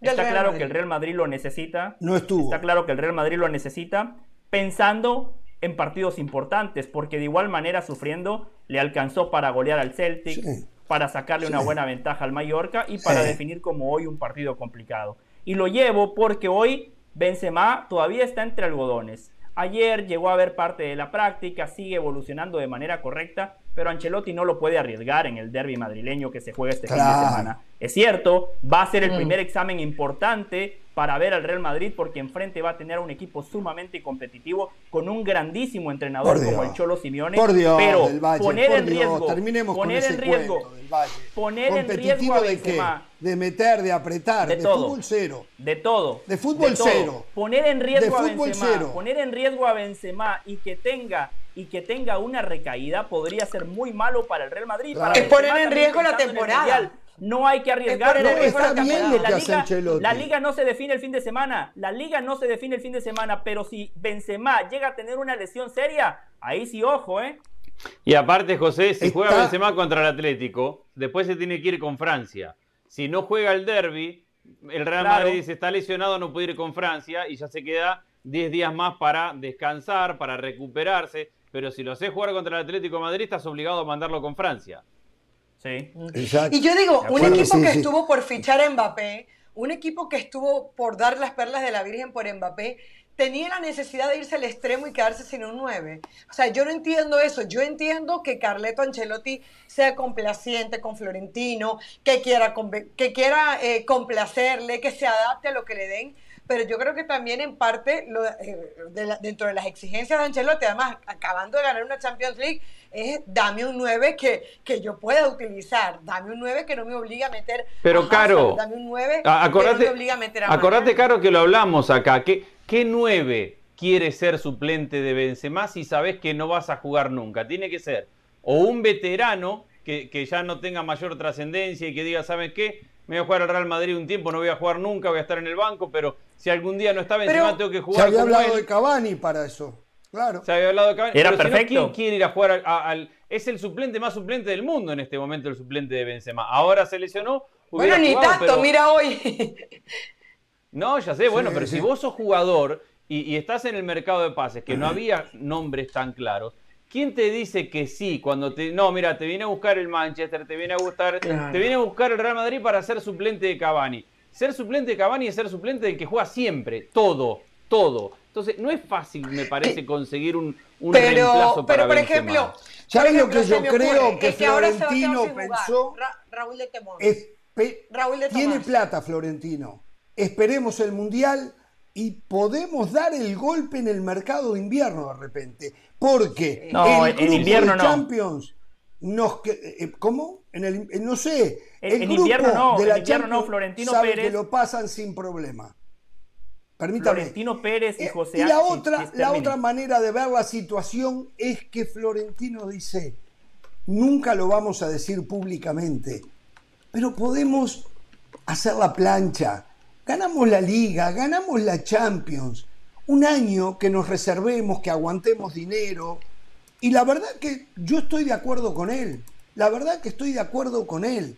eh, porque, eh, digo, esto ha demostrado que no importa cómo ese año- que este equipo Pero gane. no pagues por el Sí. Chomení ese 80 año millones de era el año euros pasado. si ese es tu objetivo. Ese año era el año pasado. El Real Madrid estaba haciendo la plancha el año pasado y ganó la Liga y ganó la Champions. Se terminó encontrando Correcto. con todo, pero eh, el- esa postura que estás diciendo vos era la postura que había tomado el año pasado. Lo trajo a Camavinga, eh, esperemos para ir por, Sí. por Mbappé, ahorremos la plata para ir por Mbappé, no vayamos por nadie, un año de transición y después vamos por las grandes figuras. Y en ese año de transición ganó la Liga y ganó la Champions. Bueno, ¿saben una cosa? Algo que me llamó poderosamente la atención. En el Paris Saint Germain hoy, que le ganó 3 a 1. re- Pero no cambie, yo quiero decir algo más del Real Madrid. Sí, vuelvo, vuelvo con eso, vuelvo con eso, José. Solamente si ustedes saben algo, Keylor Navas no estuvo en el banco de suplente del Paris Saint Germain. Me llamó la atención. Estaba ¿eh? lesionado. Ah, ¿estaba lesionado? Ah, Sí. perfecto, perfecto, perfecto. Estaba lesionado. Y hay una José. cuestión, y hay una cuestión de, perdón, con ese Sí. partido también. No jugó Hakimi de titular y jugó Ah, muy bien, poco sí, ya sé por qué. porque. Hakimi en algún momento se manifestó a favor de los palestinos y no querían Correcto. generar una situación política adentro del estadio y por eso eh, no lo van a decir probablemente públicamente, pero por eso hoy lo dejaron en el banco de Por cierto, en ese partido me asombró el apoyo de la gente del Maccabi Haifa con su, con su equipo, porque se viralizó las imágenes de los niños antes del partido, eh, sorprendidos con Messi, con Neymar, con Mbappé. Y uno pensaría que en este tipo de regiones, pues de alguna manera habría aunque sea un grupo para el PSG. No, fueron todos de su equipo que comenzaron ganando. Así que un aplauso para ellos que eh, fueron, hicieron bien de su jugador número 12, pese a los que tenían enfrente. ¿Del Valle? Perfecto, le quería decir algo. Eh, Florentino Pérez y José Ángel Sánchez siempre dicen que fichar en invierno es reconocer que la dirección deportiva se equivocó a la hora de confeccionar el proyecto deportivo. Por eso ellos siempre esperan para fichar en el verano. O sea, Eh, no son segundo, capaces de reconocer que a veces se equivocan. No son, prefieren perjudicar al equipo en lugar de reconocer que se equivocaron. Porque Pero se equivocaron en no hay, que un, pasa- hay un mundial, hay un que mundial, pasa- eh, lo que José, pasa- hay un mundial, es una bien, situación sí, distinta. yo lo sé. Yo lo sé, yo lo sé, pero eh, después también hay, hay, hay otra cosa, Jorge. Cuando usted ficha en, en invierno, la gente sabe que usted tiene necesidades. Mira el caso de Brightway. El Barcelona se equivocó en invierno porque metía goles en el equipo que en ese entonces dirigía el Vasco Aguirre. Claramente no era un futbolista para el Barça. Y mire, hasta este mercado de verano siguieron pagando las consecuencias. Le tuvieron, lo tuvieron que indemnizar para que se fuera gratis. Eh, le quería decir algo, le quería decir algo. Yo sé que usted no lo hace porque usted tiene miedo. Yo no, yo no. Eh, usted no quiere destacar algo porque, claro, la gente automáticamente le dice, oh, Jorge habla con el pasaporte, pero me parece que hay Miedo que lo de solamente a mi mujer Valverde. si llego tarde a mi casa. De eso únicamente tengo Yo, miedo. yo quiero destacar, quiero destacar lo de Federico Valverde. Es impresionante.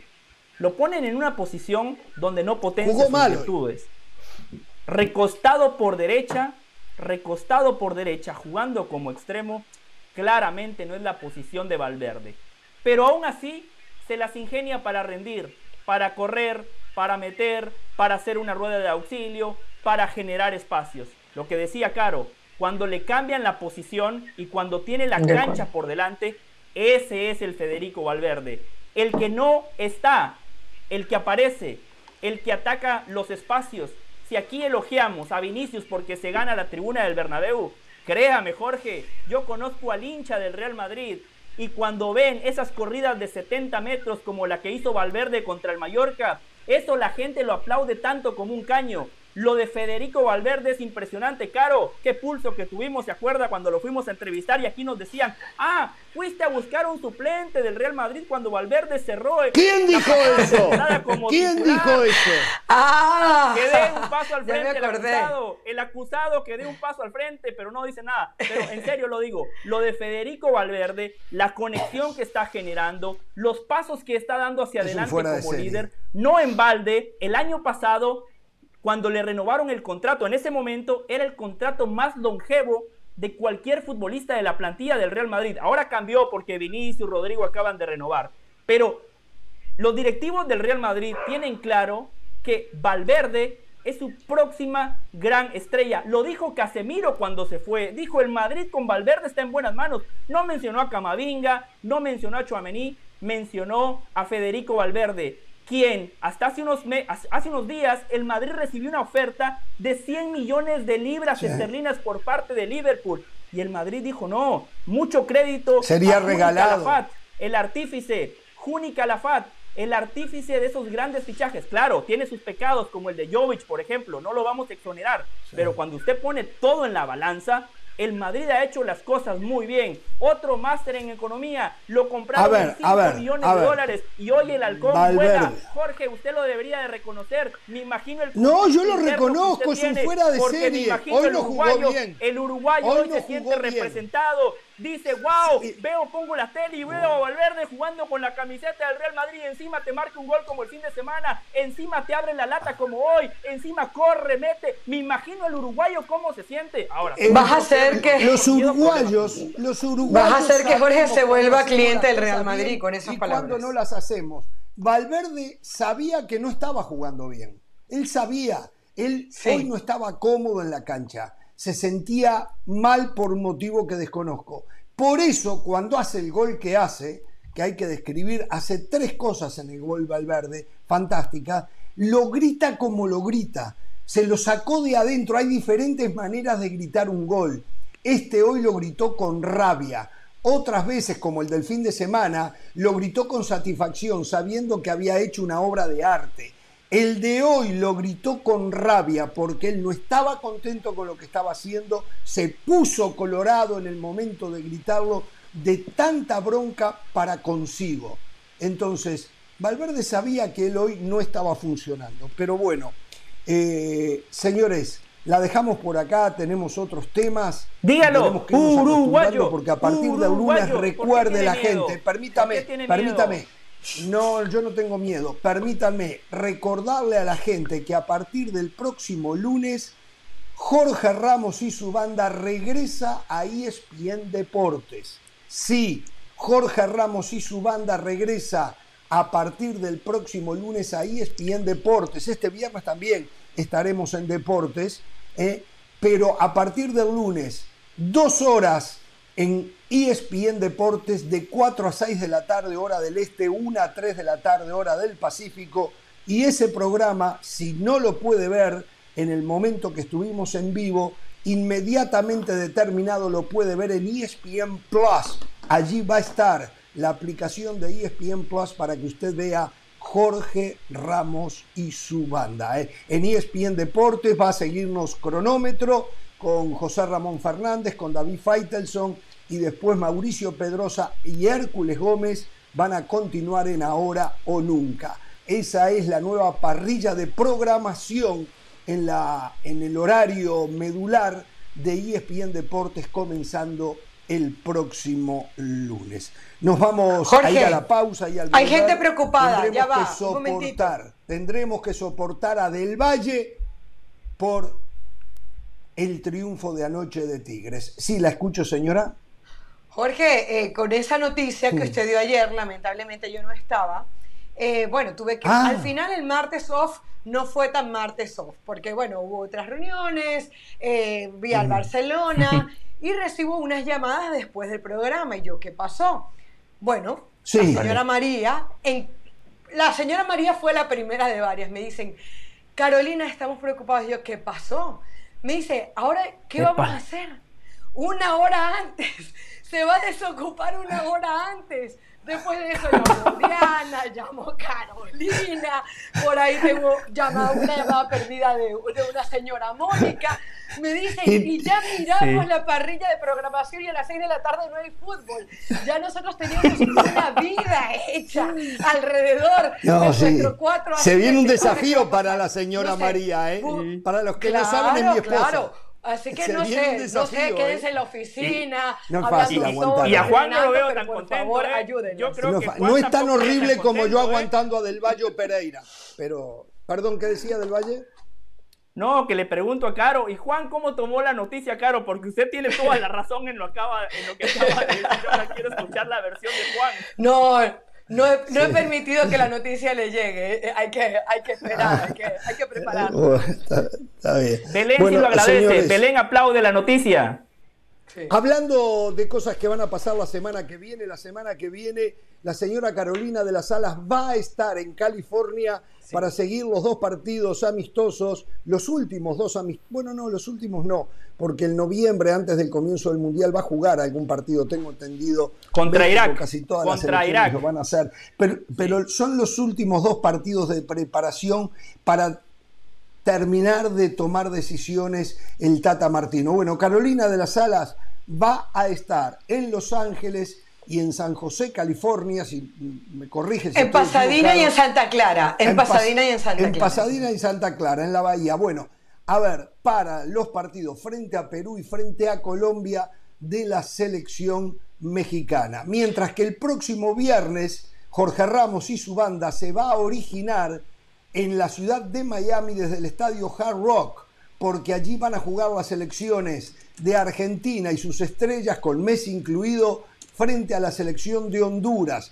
Atención con esto, me dicen aquellos que quieran ir a ver, tal vez lo que sea el último partido de Messi o penúltimo partido de Messi con la selección argentina en amistosos aquí en Estados Unidos, apúrense, ¿eh? porque me parece que va a estar repleto, va a estar hasta las lámparas el Hard Rock Stadium. ¿eh? Así que y nosotros vamos a estar allí originando el programa desde adentro del estadio. Este, el señor Edgardo Matei ha trabajado, nos tiene preparada una suite, o sea, los vamos a tratar a los de la banda como si fueran estrellas, para que se la crean, para que se la crean. Los vamos a tratar muy, muy bien. ¿eh?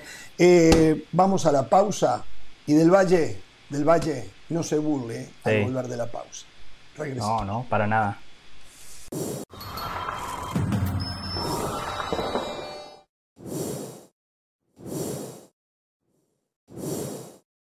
Pasión, determinación y constancia es lo que te hace campeón y mantiene tu actitud de ride or die baby. eBay Motors tiene lo que necesitas para darle mantenimiento a tu vehículo y para llegar hasta el rendimiento máximo. Desde sobrealimentadores, sistemas de sonido, tubos de escape, luces LED y más. Si buscas velocidad, potencia o estilo, lo encontrarás todo en eBay Motors. Con más de 122 millones de piezas, siempre encontrarás justo lo que buscas. Y con Guaranteed Fit de eBay, tienes la garantía de que tu pieza quede perfectamente a la primera o se te devuelve tu dinero. Porque con eBay Motors, quemas llantas y no tu dinero. Con las piezas que buscas, a los precios que quieres, tu auto se convertirá en el MVP que te dará el triunfo. eBay Motors. ebaymotors.com Solo para artículos elegibles se aplican restricciones. La editorial del día es traída a ustedes por State Farm. Como un buen vecino, State Farm está ahí.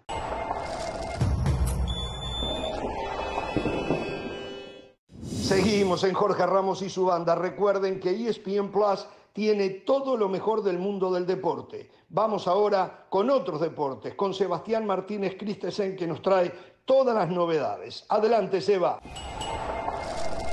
Seguimos con todos ustedes aquí en ESPN Plus y es momento de hablar de tenis, porque han pasado unos días y creo que empezamos a digerir lo que fue un US Open histórico que logramos presenciar de primera mano. Un US Open que siempre estará vinculado con Serena Williams, siendo potencialmente su último torneo.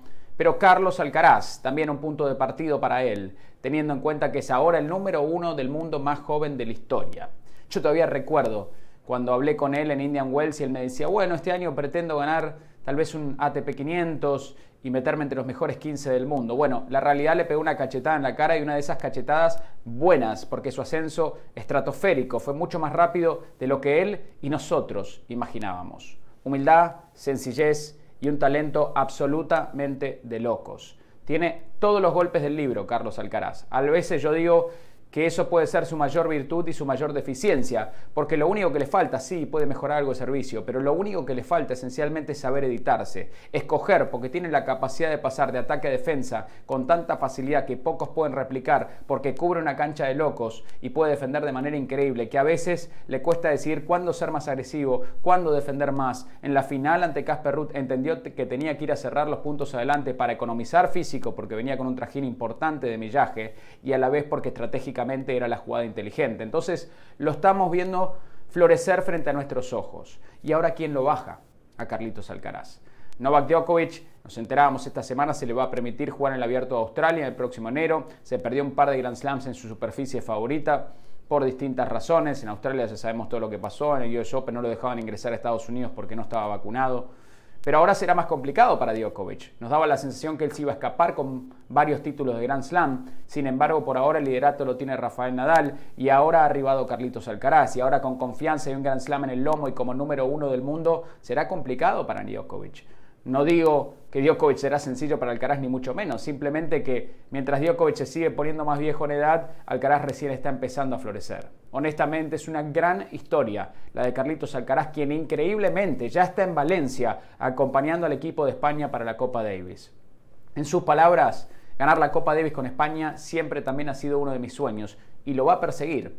No jugaría el día de mañana ante Serbia, está claro esto, representando a España, pero sí debutaría el viernes ante Canadá.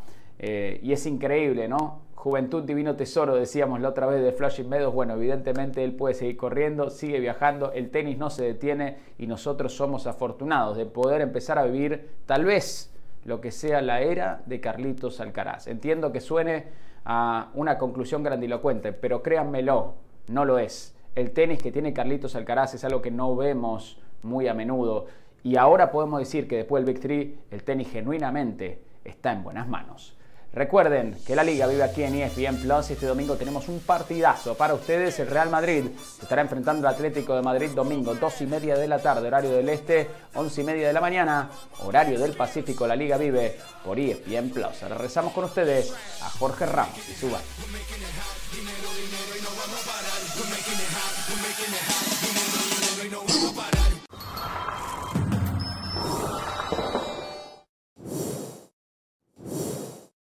Más allá del juego hay algo en lo que todos vamos a coincidir. A todos nos gusta ganar. Por eso tienes que conocer los precios sorprendentemente bajos de seguro de auto de State Farm. Contacta a un agente llamando al 1-800 State Farm. Como un buen vecino, State Farm está ahí.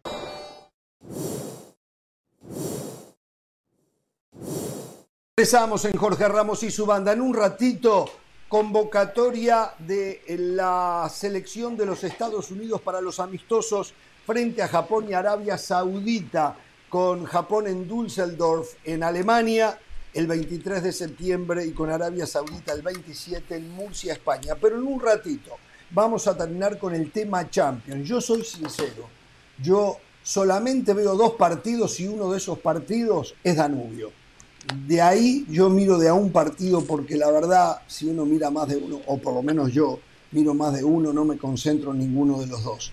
Eh, vi el gol eh, de Early Haaland con el que gana el City 2 a 1. Es increíble el gol que hace. Creo que lo hizo con la suela o con el revés del pie zurdo.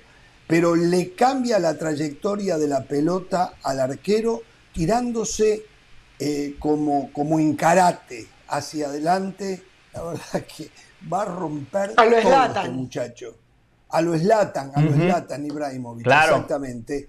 Eh, y después, no sé, no sé qué quieran decir. Creo que Andrés estuvo prestando la atención un poco al, triunfo del Manchester City. yo, vi ese partido. Sí, Y, no, fue un gran partido del Manchester City. De hecho, es el típico partido que el Manchester City tiene mucho la pelota, pero no logra generar situaciones de peligro. Eh, había un momento como al minuto 65 o 70 que miré el dato y el arquero del City, Ederson, había tocado más pelotas que Haaland. Eh, es decir, el City la tenía, la tenía en la mitad de la cancha, la llevaba a tres cuartos, pero no lograba ni incluir a Haaland ni generar situaciones de gol. Bellingham le mete, le mete un gol. Eh, parecía que se le ponía difícil. Y después hay un error del arquero del Dortmund en el gol de Stones. Stones le pega bien al ángulo del primer pero qué golazo, pero, le entra ¿eh? acá. Es un golazo, pero le entra acá al arquero. Pero le entra acá. es verdad, le entró casi al lado de la mano. Es cierto. Claro, es un golazo porque es espectacular, es un remate al ángulo, pero el arquero está ahí y le entra ahí ni siquiera estira la mano. Y después viene, además de la definición de Haaland que vos marcás, el pase para la definición de Haaland es un centro tres dedos de Joao Cancelo. Con, la cara externa le pega Cancelo para, para que lo mete Haaland. Es decir, me parece que consigue más en el triunfo que en el juego hoy el Manchester City. Le ha costado, le ha costado mucho. Ha sido un equipo lento, ha sido un equipo espeso y el, el Dortmund le ha jugado muy pero muy bien, aún no teniendo la jerarquía de jugadores que tiene, que tiene el City. Creo que ha sacado demasiado resultado para lo que jugó hoy el equipo Guardiola. ¿Qué tal Bellingham que voy... Dortmund? Que todo el mundo habla maravillas, que el Madrid lo quiere, que el Chelsea lo quiere, que el Liverpool lo quiere, el City lo quiere. ¿Cómo hizo el, hizo el gol del Dortmund? ¿Qué tal? Y bueno, e, es un volante que, que tiene, a ver, cuando uno define a un gran jugador, comete, hay que no caer en la tentación de que te lo pinto como un fenómeno, pero a ver, recupera bien, es sumamente inteligente con la pelota, es muy preciso a la hora de hacer los pases y, llega al área y tiene gol. Es decir, tiene, tiene, muchas capacidades técnicas. El primer contacto con la pelota siempre es sensacional. Es un chico muy inteligente para entender por dónde tiene que ir el, el juego. Y de hecho, su gol es de una llegada de él al, al, área, en una jugada que arranca construyéndose de la mitad de la cancha. A mí me parece un gran jugador y, creo que está listo para dar el salto para la próxima temporada. A mí me, recuerda, me recuerda, me recuerda a Thomas Müller.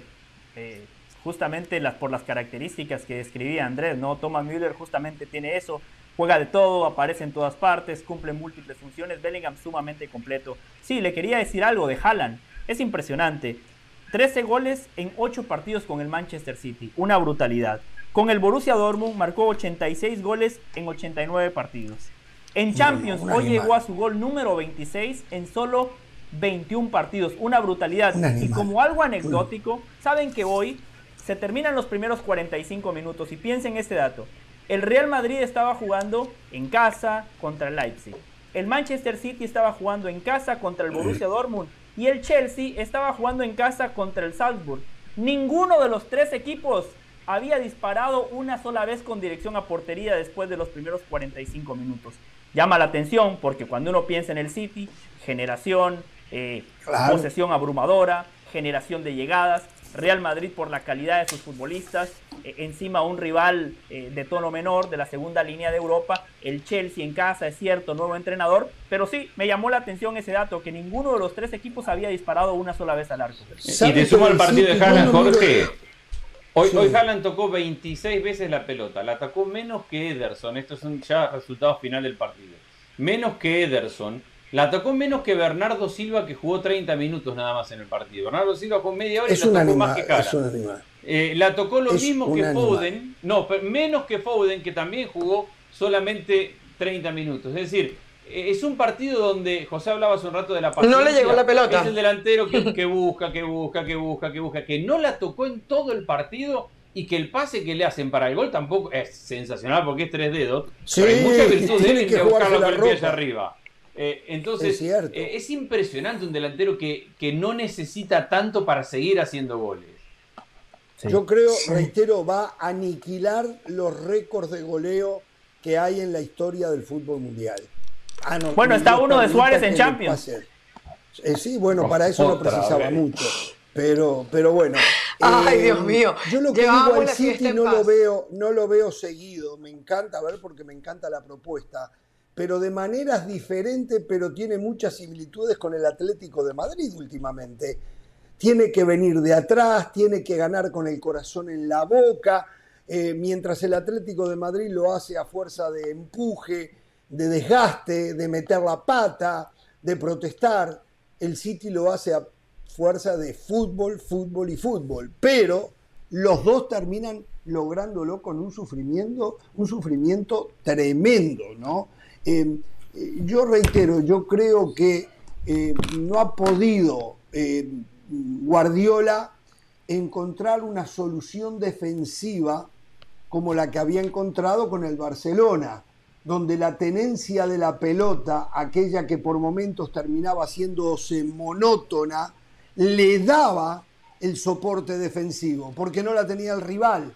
Acá no tiene tantas posesiones largas, acá la divide un poco más y tiene problemas en el retroceso defensivo, de lo último que yo había visto. Le cuesta defender bien al Manchester City, me parece. Te digo una buena y una mala de eso. Una, la mala para el City es que tenés razón, que, le hacen, que le llegan y, le meten goles eh, y que tiene que mejorar defensivamente. La buena para el City es que antes el City, ah, y cuando digo antes, digo los últimos años, no te daba vuelta un partido. Si, vos le metías el primer gol al Manchester City, no te daba vuelta un partido. A lo sumo te lo podía empatar, pero no te daba vuelta un mm. partido. Y esa es la buena dentro de esta mala noticia que es que al City le meten goles. Es que ahora ha descubierto la fórmula, la manera, la personalidad, el gol, lo que sea, pero logra dar vuelta a los resultados y terminar ganándolo, algo que le ha costado por años al equipo de Guardiola. Yo le quiero decir algo del Paris Saint Germain, no sé si quieran decir algo más del City, yo quería decir algo del Paris Saint Germain, no vi el partido, acabo de ver los highlights, pero es el escenario indicado para el entrenador.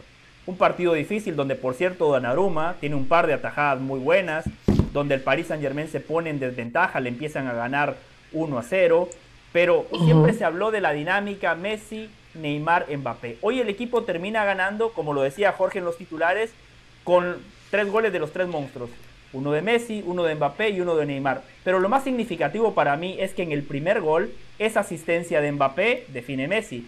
En el gol de Mbappé es una gran asistencia de Leo Messi. Y después en el de Neymar es una gran pelota de Berratti al espacio cuando ya el Maccabi Haifa estaba jugado tratando de buscar el empate. Es decir, ganó se repartieron los goles los monstruos y se asisten entre ellos. Me parece que de a poco empieza a quedar atrás esa polémica de la mala relación entre los tres delanteros. Bueno, a ver, sí, estoy, Mbappé. quiero, a ver, decir algo en eso, permítame. Hoy surge, ya voy con usted señora, hoy surge la noticia que Leo Messi ha sido fundamental para hacer un poco más llevadera la relación entre Mbappé y Neymar. Y eh, esto lo tienen muy en cuenta en el Paris Saint Germain, la presencia de Leo Messi como conciliador en las diferencias que tienen. ¿eh? Y otro tema que hay con Messi es que el Paris Saint Germain ya lo quiere renovar, ¿eh? ya lo quiere renovar. Pero a mí me llegó una versión, y no por parte de Moisés Llorens, eh, que el Barcelona, terminado el Mundial, va al ataque para arreglar el retorno de Messi a el Camp Nou. ¿eh? No sé si lo lograrán. Después de Caro, después de Caro, después de Caro, mm. porque sé que Caro quiere decir algo, tengo algo de Sirena. Después de Caro. Perfecto. Uh, bueno, a ver, y, no, y, reaccionaremos al tema de, de, Messi, que no es un tema menor, Jorge, pero sí quería agregar un par de cosas. Berratti fundamental en este partido. Yo sí vi parte, tenía un poquito el ojo puesto en ese partido del Maccabi Haifa con, con PSG, porque hay que decirlo. El partido del Real Madrid tampoco invitaba a ser visto, entonces yo dije, a ver, ya que estoy viendo esto tan malo, voy a ver si consigo algo medio, medio para, para, para ver y que nos pueda aportar también en el programa. Y bueno, ahí fue que me observé, por ejemplo, lo de la afición, que le comentaba desde hace un ratito, cómo estaban empujando. Em, importante cómo el equipo se vino arriba después de ir perdiendo un gol por cero. A mí me impresionó el Maccabi Haifa, no solamente a nivel de público, sino futbolísticamente lo que generó. Ya hablaba eh, del Valle de las, de las atajadas de Donnarumma, que fueron bien importantes. Y en ese gol de Messi es, la jugada es Berratti-Messi Messi, Mbappé, Mbappé, Messi. O sea, no es solamente asistencia de Mbappé, es una jugada que viene de Berratti, que viene después de, de, Messi y que luego viene de Mbappé. Es decir, hay sincronía en este equipo. Y en el gol de Neymar, el pase de Berratti es espectacular. Prácticamente desde la mitad de la cancha hace un cambio de frente con, la diagonal incluida. Ahí el control de Neymar es prácticamente perfecto y como ve que está salido el, un, poquito salido el portero, termina marcando el gol.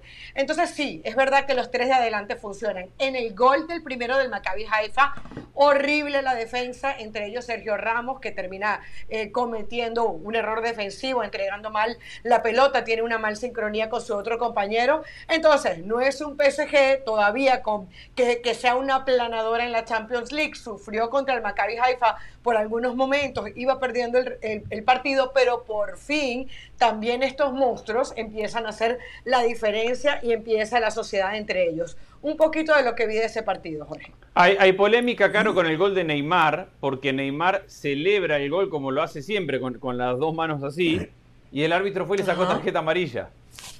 Eh, entendiendo ¿Ah, que se estaba burlando o, no sé. Ahora por, todo, tarjeta amarilla. Hay polémica porque incluso está Neymar ahora quejándose en las redes sociales de, que es una falta de respeto para un atleta. Él, estaba festejando como hace siempre así con todos los goles y fueron y le sacaron tarjeta amarilla, así que eso seguramente va a generar. Pero mirando a quién lo habrá hecho. El tema es, miraba a la afición del Maccabi Haifa está correcta la tarjeta amarilla. A ver, yo, porque no lo estaba viendo, es provocar al rival. Provocar al No lo vi. No queremos que. Digo, no se justifica igual que Neymar haga pero eso. A ver, a ver, pero eso puede llevar a que empiecen a tirar proyectiles a la cancha. Señoras y señores, a ver, hay que. Miren lo que pasó. ¿Dónde fue? Creo que en Portugal pasó ayer algo. Ah, en el equipo del Porto atacaron a la familia del técnico del Porto en Portugal. O sea, hay una violencia tremenda y todos los que estamos en el fútbol tenemos que hacernos cargo de lo que corresponde. Y los jugadores son los que más cuidado deben de tener. ¿eh? Los jugadores son los que más cuidado deben de tener. Lo escucho del Valle, lo escucho. Sí, sí, sí, a ver, yo, yo no refuto su punto, pero también hay un doble estándar el futbolista va, juega un partido y le gritan de todo. Le insultan, le dicen absolutamente de todo. marca un gol y el gol es el orgasmo del fútbol. ¿A quién se lo escuché? Ah, sí, al filósofo Jorge Ramos, que se lo escuchó a un gran autor uruguayo, ¿no? Entonces, es el júbilo, lo está celebrando, hay que, hay que sacarle... Está drama bien, hay que buscar otras ¿por maneras. Hay que buscar otras maneras. ¿Usted vio cómo celebró Valverde hoy? Valverde no se rió de nadie, no insultó a nadie. Está no, bien, no- pero... Igual, no- igual pero perdón, Jorge, estás, asumiendo que lo hizo delante de la hinchada de- del Maccabi Haifa y no lo sabemos eso. eh. Yo simplemente No, veo la no lo sé, no lo sé. Si lo Yo hizo- lo que vi, No, y estoy viendo aquí el highlight una y otra vez, y no, no muestran esa, ese Sí. momento en donde, en donde vaya. Es, es verdad que el público estaba muy efervescente y capaz, minuto 88. Por eso, si el árbitro le 1-13, mostró, a la esquina, debe pero- haber visto pero- algo. ¿eh? y- por ejemplo, Pero hasta por dónde ejemplo, vamos a llegar. el árbitro ayer Me acuerdo del cuando Riquelme hacía así, no pasaba nada, le daba rabia al entre el. Bayern Múnich y Barcelona no vio el penal que le cometieron a Dembélé. ¿eh? No lo vio, ¿se acuerdan de, de Alfonso Davis? Por cierto, Lucas Hernández después, el zaguero del Bayern Múnich, dijo fue un penalito, o sea, fue penal. ¿eh? Pero fue el mismo que tampoco vio la falta de Donnarumma, ah, perdón, la falta de Mbappé a Donnarumma en la pasada Champions. El mismo árbitro, ¿eh? Eh, cuando ve la De, de Benzema, Benzema, de Benzema, de de Benzema, Benzema. Donnarumma. No, no, le tengo otra. Hay un mejor ejemplo. ¿Qué? Fue el mismo árbitro, fue el mismo árbitro que le pitó el penal a favor a Inglaterra en las semifinales de la Eurocopa contra Dinamarca. Ese sería, me parece, el mejor ejemplo, ¿no? Eh, solo le quería sí, decir algo, no, no, no me parece Sí. justa su comparación cuando usted dice vio cómo celebró Valverde. Jorge, aquí hay que tomar en cuenta el aspecto cultural. El brasileño le gusta Sí. la samba, le gusta bailar, como el Está futbolista bien. colombiano. El, el jugador colombiano marca un gol y hace el bailecito. ¿Por qué? Porque es parte de su cultura. Valverde, Claro. como los uruguayos son troncos para bailar. Yo lo vi a usted bailar hace 10 años y yo dije, por No, favor, yo mejorado, he mejorado. He mejorado. Pero Vía Caro, cosas- Vía Caro, no, esas barranquillera. cosas molestan a los rivales no, que están en el piso. Yo no digo que el gol hay que celebrarlo, pero hay que celebrarlo sin pasarse la línea. Yo digo que si el árbitro le mostró algo debe de haber visto para mostrarle cartulina amarilla. Bueno, eh, algo más del tema Champions por el día de hoy. Por cierto, ¿qué día? Mañana es su día Sí. libre del Valle. Mañana le voy Sí. a pronosticar esto. Mañana usted tiene el día libre. Mañana se va a sentar a ver al Y el viernes también. United. ¿Y el viernes también? Bueno, Sí. mañana y el viernes. Perfecto. A ver, se va a sentar a ver al Manchester United. Va a ser Claro. el partido perfecto para su ídolo. Va a ser el partido perfecto de Cristiano Ronaldo. Mañana es la gran oportunidad a lo largo de su exitosísima historia futbolística. Cristiano Ronaldo lo ha hecho. Mañana juegan contra el Sheriff, que en un aborto a la naturaleza le había ganado al Real Madrid la Champions pasada, ¿eh? y después sabemos cuál fue el final. Mañana juegan contra el Sheriff. La gran oportunidad para que Cristiano Ronaldo repita lo que está acostumbrado a hacer. A nivel clubes lo hacía con el Real Madrid muchísimo, con sus víctimas, el Eibar, el Levante, eh, el, no sé, el- todos, todos esos equipos de allá abajo, el Mallorca, el Málaga, los llenaba goles, le hacía 3, 4 goles y después eso, ese volumen sumaba al final, ¿no? ¿verdad? Lo mismo con la Claro. selección, con Malta, con Luxemburgo, con San Marino, etcétera, etcétera, Sí. etcétera. Mañana Sí. no fue convocado Rashford, no fue convocado Rashford.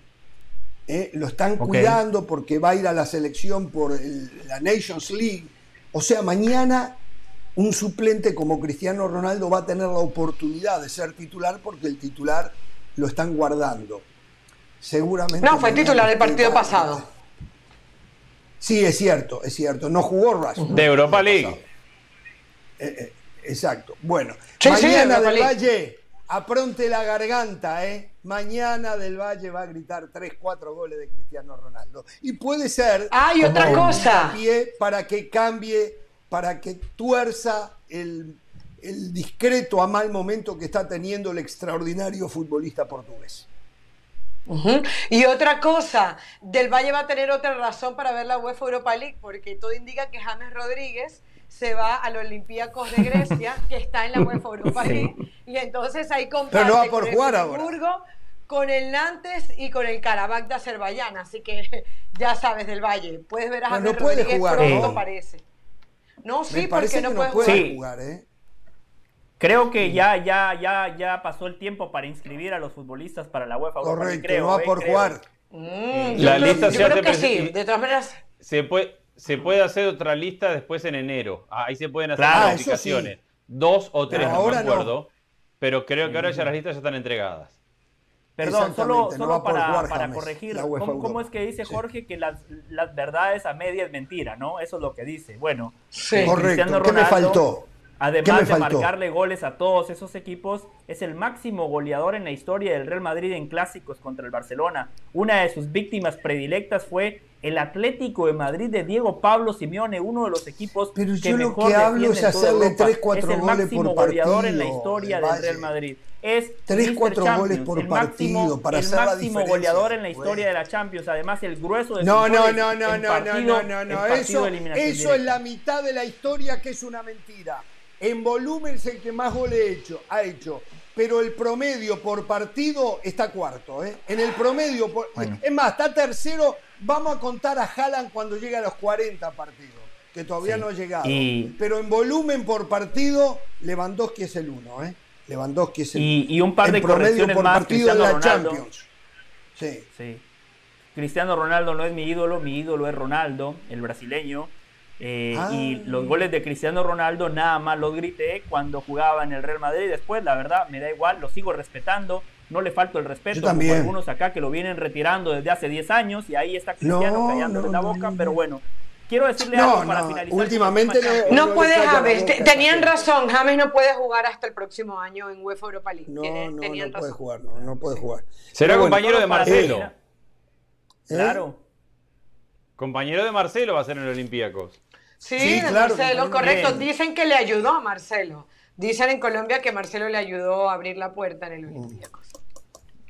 Miren, eh, Bueno, Jorge, sí. eh, Andrés, Carolina. Qué mal solo- que están tratando en algo. Venezuela Peckerman, ¿eh? Están haciendo lo mismo que con el Tata Martino y con Osorio en México. ¿eh? Tampoco. Pero ese es tema de No, otro no, programa. no es así. Ese es tema de No es otro así, programa. ya lo ¿eh? debatimos y no es así como lo Tampoco. vende usted, Jorge. ¿eh? Así lo vendió Bueno, Hernán bien, y lo pusimos en su lugar. Lo- con, con Carolina y Richard lo pusimos en su lugar y como no hay tiempo hoy lo vamos a obviar. Vamos a obviar ese pobre comentario de su parte porque claramente no Bueno. es lo que pasó. Eh, Jorge, Bueno. Carolina, Andrés, solo Sí. para terminar, solo para terminar. ¿Y la sirena? Eh, eh, no, Andrés, me acaba de decir la producción que no da para sirenas. No da para sirenas. Además, Andrés, Ah, ¿no? se viene un cambio. Oh. Eh, usted cobra mucho, usted, Andrés, cobra mucho. Entonces, eh, no hay presupuesto para sirenas. Solo les quiero decir algo. Mm. Sé que muchas veces tenemos opiniones encontradas y ustedes dicen, oh, José, con el resultado. Y ustedes lo llevan al extremo, ustedes lo llevan al extremo. Pero por favor, no le bajen, no le bajen el precio a lo importante que es ganar en el fútbol. No le bajen el precio, nunca lo olviden. No, no, los caminos son porque- diferentes entre lo suyo y lo mío. Porque hay mucha gente de fútbol que piensa como yo. Hay un entrenador respetado por todos ustedes que piensa como yo. Ese entrenador es el vigente campeón de la Champions. Ese entrenador es el vigente campeón de la liga. Le acaban de preguntar sobre jugar bien. Me encanta la declaración. A mis jugadores no les pido que jueguen bien al fútbol en esta parte de la temporada. Les pido que jueguen para ganar. El fútbol es de ganar. Después, ¿cómo lo lográs? Perfecto, lo podemos debatir. Hay muchos caminos para ganar. Hay equipos que prefieren la posesión. Hay equipos que prefieren jugar en transición. Hay equipos que apuestan al colectivo. Hay equipos como el Madrid que apuesta a la calidad de sus futbolistas. Pero por favor, tomen en ¿qué va cuenta, de- tomen en cuenta que entrenadores como Bilardo, Ancelotti y muchos ganadores ven el fútbol de esa Valle. Yo lo respeto, aunque no me gusta cómo juegan sus equipos. Yo al señor Ancelotti, primero porque me parece un ser humano espectacular y no lo conozco. ¿eh? Sí. Me parece muy Sí. respetuoso, me parece muy amable, me parece muy ubicado. Lo vi como futbolista y era fantástico lo que jugaba. Pero, ¿qué puede decir ante la realidad de lo que ve el mundo. Es justificar lo que no hace futbolísticamente hablando su equipo. Esa es la manera que encuentra de justificar. Yo le pregunto al señor Ancelotti si en la segunda parte de la temporada pasada jugó mejor de lo que está jugando en esta primera parte de la actual temporada. Y no, ni siquiera cuando le ganó a los monstruos del Paris Saint Germain, del Chelsea, del eh, Manchester City, del Liverpool. No, no jugó mejor. Jugó y ganó. Pero de fútbol, de, absolutamente nada. Ahora sí. Yo, creo que confundimos también con el mensaje. haciendo ¿eh? cambios. ¿eh? Hoy, hoy, hoy Carolina decía que se había demorado mucho en los cambios hoy. Yo no sé si se demoró. no sé qué es pero las cosas le salen. Podría decir suerte, porque al final hace los cambios y termina pasando lo que pasó por los cambios que él hizo. Por ejemplo, a mover a Malverde hacia el medio, termina haciendo un golazo. Eh, eh, eh, mete a Asensio, Asensio hace otro cosa. O sea, creo que ahí está la mayor virtud de Ancelotti. No darle volumen de fútbol a su equipo, sino mirar cómo las individualidades pueden cambiar la historia de algo que no le Jorge, yo creo que una de las virtudes de Ancelotti es la paciencia, porque fíjese, probablemente usted o yo o Andrés o, Del Valle, siendo técnicos, cuando vemos que Camavinga no, no entrega una pelota buena, lo cambio para el segundo tiempo. Pero como Ancelotti sabe que esto es largo y que en algún momento va a necesitar a Camavinga, no lo va a matar metiéndole el minuto 40, sacándole el minuto 46. Dice, lo aguanto, le digo, tengo por, tienes oportunidad hasta el minuto 68 y como no me dan los resultados, pero hay que tener la paciencia de Ancelotti fuera y dentro de la cancha para tener esa frialdad, darte cuenta que tu equipo tiene soluciones que sabes que se le puede dar y aún así le sigue dando la oportunidad porque él, esa es la gran virtud de Ancelotti. Él se gana el jugador, lo trabaja desde el punto de vista humano y luego futbolísticamente hace lo que sabe que tiene que hacer. Entonces, ¿qué hizo hacer? ¿Qué hizo él? Los cambios que todos nosotros hubiésemos hecho al minuto 46, él los hace al 68 porque sabe que tiene que media hora este Real Madrid le alcanza. Bueno, hace los cambios y evidentemente se le dan, porque mueve a Valverde, lo acaba de decir usted, encuentra Valverde el espacio para el recorrido, para, para conseguir su gol, y Asensio, que había ingresado por Camavinga, también termina marcando el gol. Eh, Andrés Agulla iba a decir algo y tenemos que cambiar el tema Champions, muchachos. Pero no, no, rapidito. Creo, creo que confundimos. Primero, yo al minuto 60 pensé lo mismo que Caro. Se está demorando Ancelotti porque el equipo no iba a ningún lado y, no, hacía los cambios. A ese, a ese mm, momento lo pensé. Y mm. creo que, que no tenemos que confundir con, con, el mensaje. No podemos generar el debate de jugar bien o ganar. Como si uno jugara para, para tocar la pelota y no ganar y el otro y el otro no juega nada porque sabe que si bueno, jugar nada y pateándola ¿eh? afuera va a ganar. Eh, estamos es lo que han vendido, ese mensaje. Es lo que han vendido. Claro, que debatimos algo que es inexistente. Madrid, es lo que han vendido. Podemos debatir un estilo porque José pone de ejemplo eh, Bilardo, Simeone. Bilardo fue un revolucionario de la táctica que priorizaba el resultado, sí, pero tácticamente fue un revolucionario en su época. Eh, Simeone, te puede, pues entonces podemos debatir y discutir estilos, qué estilo te gusta más, pero después dentro del estilo de cada uno no definamos lo que es jugar bien o lo que es jugar mal porque confundimos. No, no, es jugar bien o ganar. Nada, todo el mundo quiere jugar bien para ganar. Exacto. cada uno juega bien lo que considera que es jugar bien. Y, voy a decir algo último, perdón, y te, meten, Jorge. y te meten, ya voy, y te meten, eh, jugar bonito de qué sirve. Es la pelotudez más grande que yo escucho, jugar bonito. ¿Quién pide jugar bonito? Reitero lo que he dicho muchas veces, el, el que salga bonito, lo que se ve es una consecuencia de jugar bien, de la posesión, de jugar hacia adelante, de presionar arriba. No hay técnico que le diga a sus jugadores vamos a jugar bonito. Eso no existe. Mm. Simplemente es el resultado de lo otro, sí, Caro. Claro, quiero decir algo. Hay una diferencia muy grande entre que las cosas y el fútbol no te salgan que creo que es el caso del Real Madrid, a que tú a propósito te eches para atrás y juegues de manera defensiva y le cedas todo el protagonismo al rival. O sea, hoy el Real Madrid las cosas no le salieron. El pase de la última línea no era bueno. Vinicius no se asociaba bien con su nueve, que era Rodrigo. Pero uno veía en el Real Madrid, había una intención que no se daba, que no se ejecutaba. Es muy diferente a lo que ha pasado a veces con el Atlético Madrid, que va ganando 1-0, se echa para atrás, da toda la iniciativa al rival y le termina marcando un gol.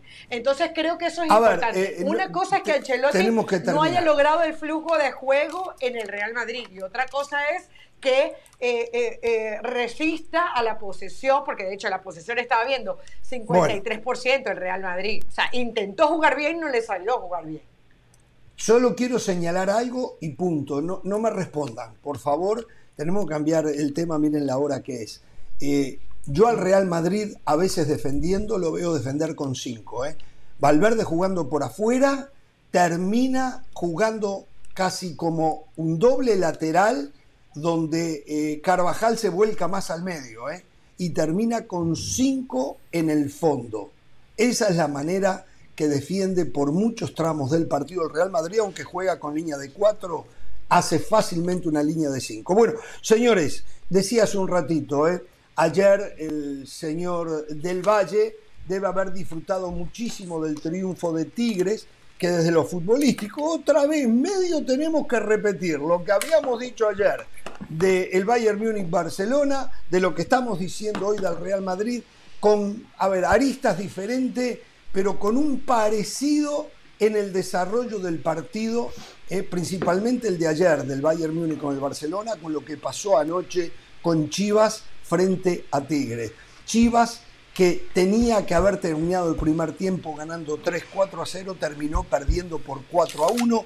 Dos errores garrafales, los primeros dos goles de Tigre, uno se equivoca, aunque la pelota le bota mal, le pica mal, un terreno de juego que parecía el Bernabéu de hoy, el, el estadio de Chivas, le bota mal y se le va por arriba el guacho Jiménez, y después una salida de Beltrán que se equivoca y también se la regala a- al mismo jugador, a eh, Bigón. hizo dos goles. Eh, a Bigón, en su, no sé cuántas veces en su carrera Bigón hizo dos goles. Bueno, ayer le regalaron dos goles. Y bueno, terminó ganando un equipo que yo estoy seguro, y lo decía anoche en Picante, Miguel Herrera, más allá que públicamente está contento, se llevó los tres puntos, era muy importante y todo, en la intimidad del vestidor le dijo a sus jugadores, jugamos horrible, jugamos espantoso, tuvimos suerte, porque tuvieron suerte.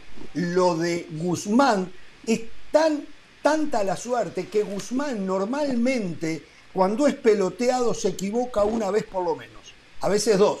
Anoche no se equivocó nunca, nunca. Fue la extraordinaria figura del partido. En el primer tiempo fue el que sostuvo a Tigre porque era vapuleado futbolísticamente por, por Chivas, que sigue jugando muy, pero muy bien al fútbol. ¿eh?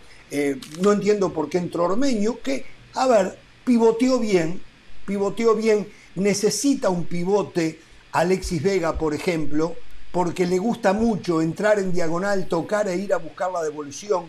Y no solo Alexis, no, entró, no sé por qué no jugó Brizuela, los está rotando, los está dosificando. Y hay Sí. diferencia, no tiene mucho plantel y hay diferencia entre titulares y suplentes. Así rápidamente. Eh, la voy a escuchar, señora, voy a escuchar a Andrés Agulla y después me voy a cruzar de manos para la fiesta que va a hacer el señor José del Valle. La escucho, señora.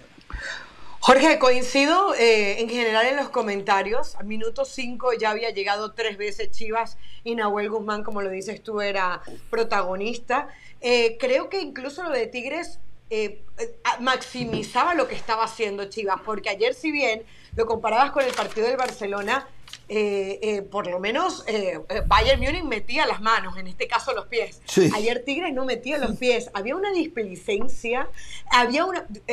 Chivas tocaba el balón sin que ningún jugador de Tigres viniera a presionar, incluso llegando a su propia área. Yo decía, ¿pero qué le pasa a Tigres? Después, evidentemente, llega el, el- el gol, una cosa, increí- eh, una cosa increíble, porque el, el gol de Bigón llega en el mejor momento de Chivas, cuando el equipo tenía que haber tenido por lo menos uno, dos goles con lo que estaba pasando en el partido y se fue desinflando Chivas. Yo coincido bastante en lo que, en lo que fue el juego. Evidentemente, eh, yo creo que Tigres no va a llegar a ningún, no va a llegar muy lejos porque hay una liguilla de por medio y jugando así es muy difícil que lo pueda hacer.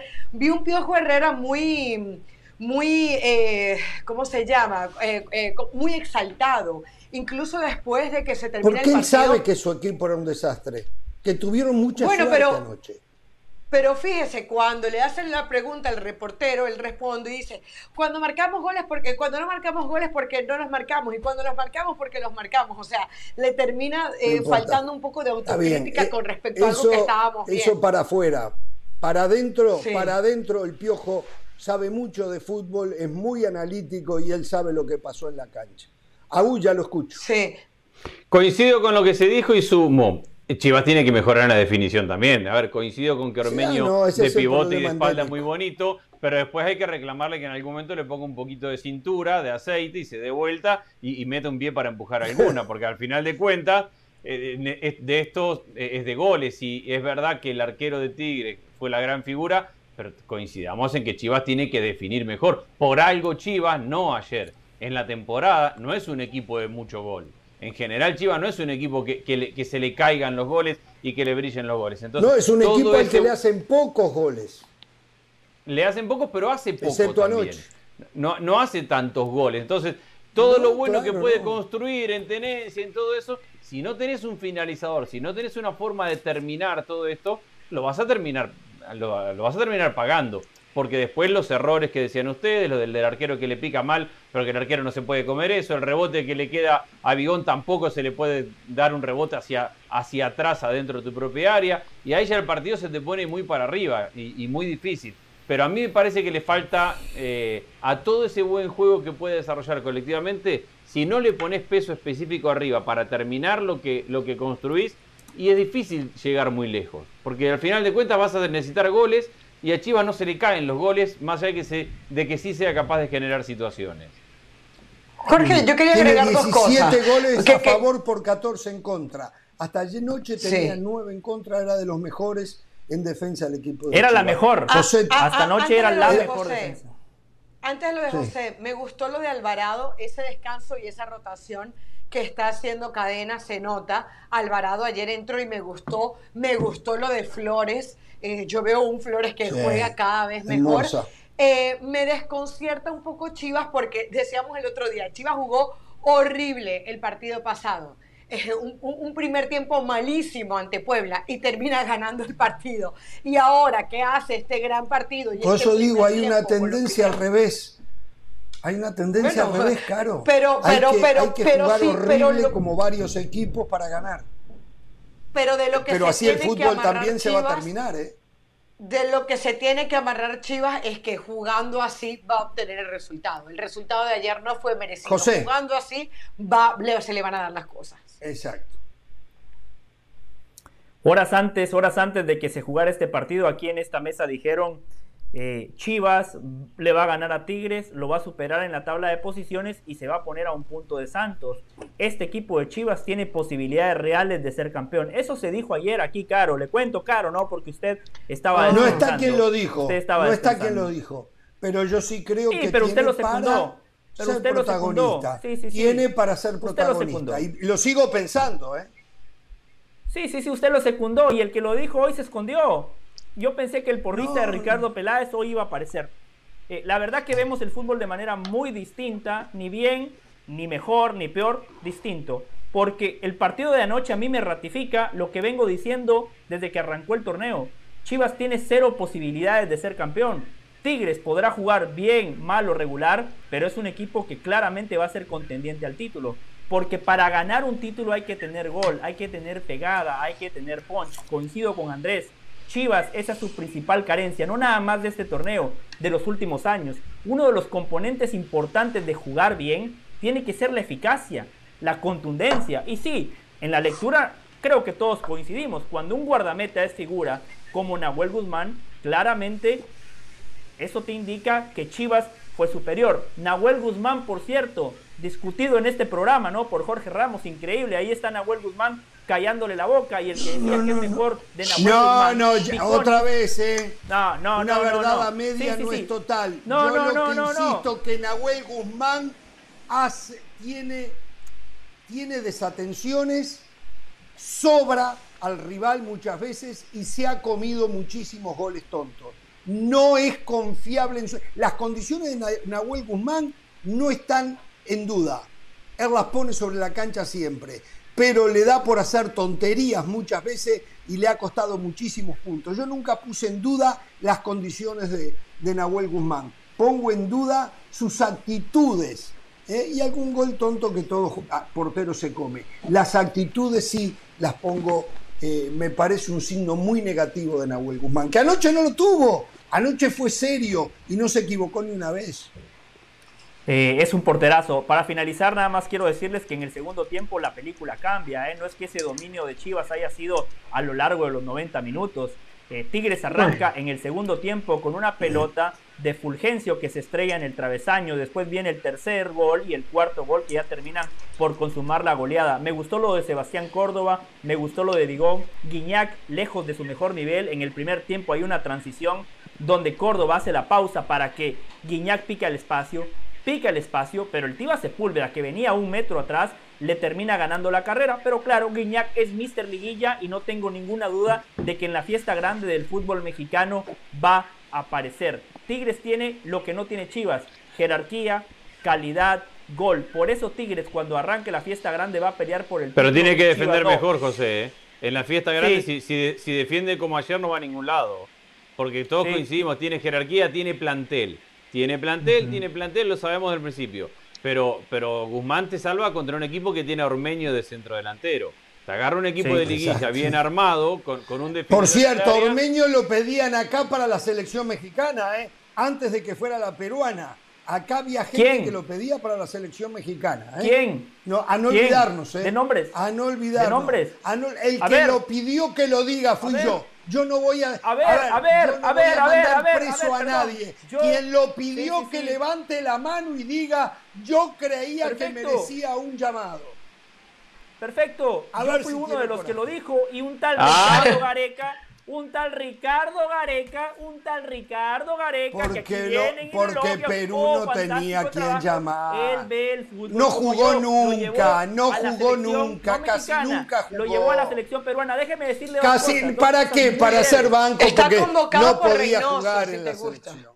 A ver, pará. eh. Gareca, Gareca jugó con un 9 de la segunda división del fútbol italiano. Eh, del Sí. Cagliari. La Oye, Padula. Bueno, y, y- México juega con un centro delantero naturalizado.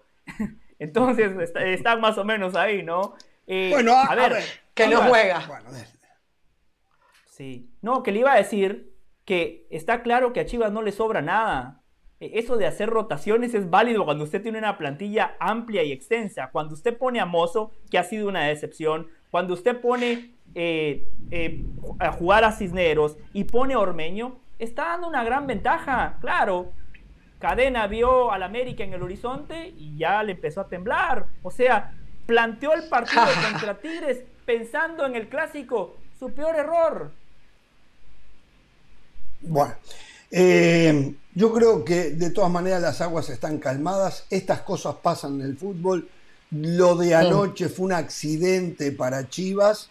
Fue una noche de suerte para Tigres, que tiene un gran plantel, que si logra conjuntarse y volver, si recuerda los grandes momentos de fútbol que tuvo, puede volver a candidatearse como está jugando. Estoy de acuerdo con Agulla, no puede pensar en el campeonato, pero tiene, tiene como O torcer. sea, Chivas sí puede pensar en el campeonato, pero Tigres no. No, no, no. Chivas puede ser protagonista de la liguilla. Acuérdese ¿Qué dónde es ser estaba protagonista? Chivas, A ver, no, y no, usted no, no. venía ¿Qué es todas las tardes a protagonista este de la liguilla?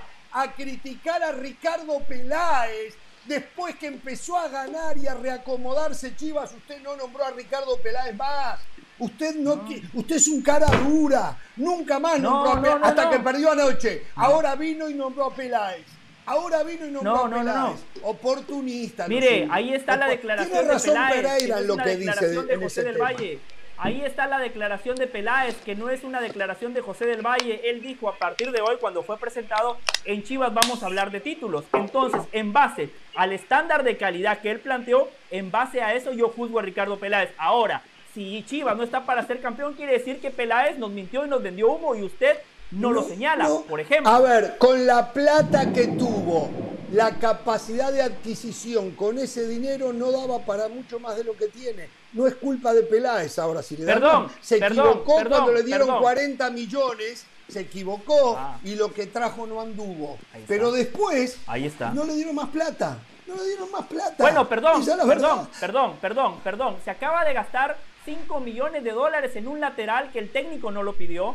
Se acaba de gastar 5 millones de dólares están en un sobrevalorados lateral que en juega por rotaciones y que lo termina poniendo en la parte complementaria porque Peláez cuando ficha no le consulta al técnico de turno. Me parece, me, me parece una locura. A ver, y si acertaran los fichajes, perfecto, lo aplaudiríamos. Pero ¿para qué invertir en un lateral cuando el problema de Chivas es el gol? Bueno, ¿Por qué José, no guardarse esa plata? a, lo que cambia, a lo que cambia de técnico Chivas, ¿para qué le vas a preguntar? Bueno, ¿y quién, y quién, y quién quita y pone, Andrés? No, no, estamos de acuerdo en que los procesos de elección de Pero- técnico de Chivas no han sido los mejores. Pero, a ver, uno, uno construye preguntándole al técnico cuando el técnico es técnico de años y se va a quedar. Si no, el director deportivo es el que tiene que armar el plantel y el técnico podrá meter alguna opinión, algún refuerzo, pero sí tiene que acomodar a, a lo que hay. Eh, pero coincido con vos que lo de Mozo ha sido un desastre.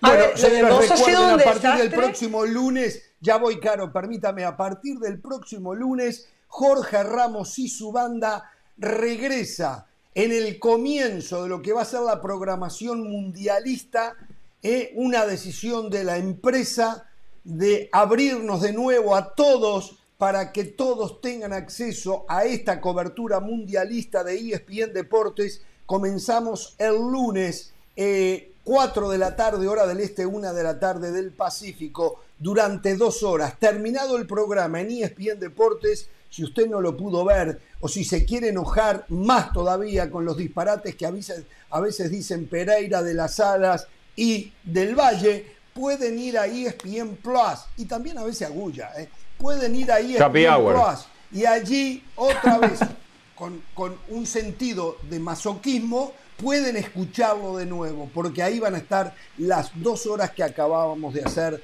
en eh, deportes. ¿eh? Y, y atención, ¿eh? y atención, alguna novedad más que se va a venir. Bueno, eh, señora, adelante. Que no, de lo de Mozo. A ver, yo entiendo que podamos criticar el momento de Mozo en Chivas en este momento, que Cadena no lo esté utilizando como el lateral derecho que pensábamos, pero si había un lateral derecho que se halagaba todo el tiempo, era Mozo, era Kevin Álvarez y Mozo. Entonces tampoco seamos tan, eh, eh, tan duros con Ricardo Exacto, Peláez cuando exacto, trató de traer exacto. a un jugador que estaba en, en- en boga, que, que al final, ¿quién llega por Mozo? Nada menos y nada más que Dani Alves, que luego Dani Alves no lo utilizaron en esa posición, es otra cosa. Pero Mozo en ese momento se consideraba una gran contratación. Ayer no me parece que desentonó, cada vez tiene más minutos. O sea, yo puedo reclamar a Ricardo eh, Peláez, por ejemplo, lo de Antuna. Se pagó demasiado dinero por Antuna, se sale rápidamente de Antuna. Eso es una, una, algo criticable. Esto no. Y lo de Chivas, a ver, no hagamos tampoco leña del árbol caído. Pierde ayer cuatro goles por uno. ¿Cómo juega en el primer tiempo? ¿Cuántos días tenía sin perder? Es que yo recuerdo que aquí mismo todos decíamos, es difícil que Chivas termine de llegar a la próxima fase por los rivales que, que tenía. Hasta No, pero ayer claro, estamos mezclando temas ahí, ¿eh? Siete partidos. No, no estamos, a ver, estamos haciendo un análisis general de lo que ha sido Chivas. Y hoy, después de que pierde cuatro goles por uno, parece que el equipo ha sido un desastre. No es tan desastre como se dice. No, pero a ver, me parece que estamos mezclando temas porque por un lado está el partido de anoche, donde coincidimos que, que bueno, menos José, pero en general coincidimos que Chivas juega un, un buen partido de fútbol y que le falta No, yo y coincido que en hace eso. figura. Bien, coincide Yo en también. eso también. Entonces, una cosa es ese análisis y otra cosa es la gestión de un director deportivo que tiene 5 millones de, de dólares para gastarse y trae un lateral derecho que ya en la parte final del campeonato, del campeonato pasado no era el que todo el mundo pedía para la selección y dos, tampoco parecía una necesidad imperiosa de Chivas y al final de cuentas estamos diciendo Chivas defiende bien, en la temporada en líneas generales. le- Ahora, pero cuando llegó Mozo, este equipo Bueno, no está defendía bien, pero, pero, pero es que la, la capacidad del director deportivo es esa, porque si no soy director deportivo yo, eh, eh, cu- cuando el- los resultados del lunes todo el día decís, ah, mi equipo mete mucho gol, voy a comprar un defensor, mi equipo... A ver, este está a este equipo bien". no le sobraba Mozo. Andrés, la este capacidad del director deportivo Hoy tiene que ver Brizuela con vuelve esto. a jugar de lateral derecho, pero Brizuela no venía jugando de lateral derecho. Hasta hace seis meses, ¿quiénes eran los dos defensas centrales de, de Chivas? Es que, es que No, pero el Chapo Sánchez lo- es el que está jugando de lateral por derecha, no Brizuela. Bueno, a, veces el Chapo y a veces, y a veces Mozo, No Brizuela. nos olvidemos, acaba de nombrarlo José del Valle. El Chapo Sánchez era un exjugador, ¿o no? Al término de la temporada. Mozo no desentonaba en este equipo. Se tenía que ir, no lo quería nadie. Bueno, el Chapo Sánchez ha tenido una recuperación casi asombrosa. Por lo tanto, esto le ha traído inconvenientes a Alan Mozo. Y estoy con Caro de las Alas. Alan Mozo, cuando estaba en Puma, se le consideraba entre los mejores laterales derechos del fútbol mexicano. Es fácil ahora que no le ha ido bien criticarlo. Pero- Apuntó a pero no, no, no, es que discutimos cosas que distintas. Casi todo el mundo opinaba Discutimos- de esa manera, ¿eh? No, pero a ver, discutimos cosas distintas. ¿Alan Mozo jugaba bien en Pumas? Sí, coincido. ¿Era el refuerzo que Chivas necesitaba? Si usted se va a gastar Bueno, 5 preciaba millones un de lateral dólares, derecho, ¿a quién según- otro? Kevin Álvarez no se lo vendió Bueno, a Pachuca. ¿Cómo quien otro? Caro y yo lo entrevistamos hace poco. Le pertenece a Chivas. Chivas le paga el 90% del salario a Van Ranking. Portland nada más le paga 85 mil dólares. 85 mil dólares le paga Portland a José Carlos Van Ranking. Es Pero ya está sentado, ya está sentado en Portland y le trajeron un, ¿te acuerdas que estábamos en Portland cuando le trajeron a un colombiano que lo va a suplir? Van Ranking tuvo la oportunidad del Valle y no le fue bien en Chivas. No le fue bien. Así que no me venga. no- ah, del Valle, por favor, disfrute que ganó el Real Madrid hoy, pero no me tire estas bombitas que ni usted se las cree. Ni usted, porque usted No, no, sabe de fútbol. Ni usted se cree lo que Yo- acaba de decir. ¿eh? Ni usted se lo Yo lo que le digo, yo lo que le digo es que si usted va a invertir ese dinero, tiene que ser en un futbolista que le marque la diferencia. Yo no le digo que Van Ranking Alan sea un fenómeno, no le digo, no le digo que el Chapo Sánchez sea un fenómeno, pero Alan Mozo tampoco es ese fenómeno. Y ahora, si usted me dice, el técnico, el técnico le dice a Peláez, ¿sabes qué? La pieza que me falta, el jugador que necesito para dar el salto de calidad es Alan Mozo. Pero si usted, como director deportivo, dice cuánto vale, porque no nos olvidemos cómo hace los negocios Ricardo Peláez, ¿no? Esto trascendió como lo de Brandon Pero- Vázquez. Va a Google, ve jugador Brandon Vázquez, Nah, transfer no market, y en base a eso hace una oferta. Alan No. Mozo, como usted y yo lo tenía seguido. de- de- ¿Usted cree que Alan Mozo lo compró por Google? No me venga a decir eso del Valle. Le, pido No, por no, no, favor, la oferta. El, precio, el precio lo vio en Transfer Market y dijo, ah, Pero bueno, sí una 5 cosa. millones de. El precio. En México los precios no tienen nada que ver con la realidad. Y más si el que va a pagar el precio es Chivas. Usted lo sabe muy bien, porque sí, con 5 millones usted se trae cuatro laterales derechos del mismo nivel de Alan Mozo de Sudamérica. Pero en México no, en México no. Bueno, pero eso, mira, ayer- precios que ayer no el tienen Piojo- nada que ver con la realidad. Ayer el Piojo dijo una, una declaración que, que tiene razón. También como director deportivo de, de Chivas, eh, te hace más fácil el trabajo. El director deportivo de cualquier club de México tiene que mirar jugadores en México, en Estados Unidos, en Sudamérica, aquel que está en Europa y que puede ven- venir a jugar al fútbol mexicano. Tiene que tener un scouting mucho más grande. Cuando sos director deportivo de Chivas, te tenés que encargar de seguir a los mexicanos. No, no tenés tanto Claro, para ver. ¿no? Claro, Tu trabajo tu universo está reducido. Tu universo está reducido. Pero tú- Pero para bien Pero- también pero- eso, ¿eh? Para, para, ver, para verlos también. Es decir, podés hacer un mejor seguimiento. Señora. Sí, pero eso es para horas de trabajo del director deportivo, no para resultados. Es más difícil obtener buenos resultados cuando tu rango de, de- de futbolistas es menor a que tengas el mundo completo. Ahí no descubrimos Esta nada. noche, Yo creo que- esta noche juega el América eh, frente a Santos Laguna, sí. donde recupera a casi todos sus hombres. No va a estar Emilio Lara con un problema en el tobillo, va a jugar Layún de lateral derecho, eh, eh, va a jugar Néstor Araujo, va a jugar Sebastián Cáceres, va a jugar Luis Fuentes, en el medio otra... una discusión que tuvimos acá. ¿eh? Me alegra muchísimo. Seguramente acá no lo van a aceptar, pero la mayoría de la prensa en México y acá está hablando que el diferente en América viene siendo Álvaro Fidalgo, que hoy va a jugar junto a Richard Sánchez, que es otro gran jugador, en el mediocampo. Por derecha vuelve Cendejas. Atención, hay novedades de Cendeja y selecciones nacionales. Juega Diego Valdés que vuelve. Por izquierda lo va a hacer el Cabecita Rodríguez y arriba Henry Martín, los 11 con que va a arrancar. ¿eh? Yo los otros días miraba la América y decía, es el Barcelona mexicano.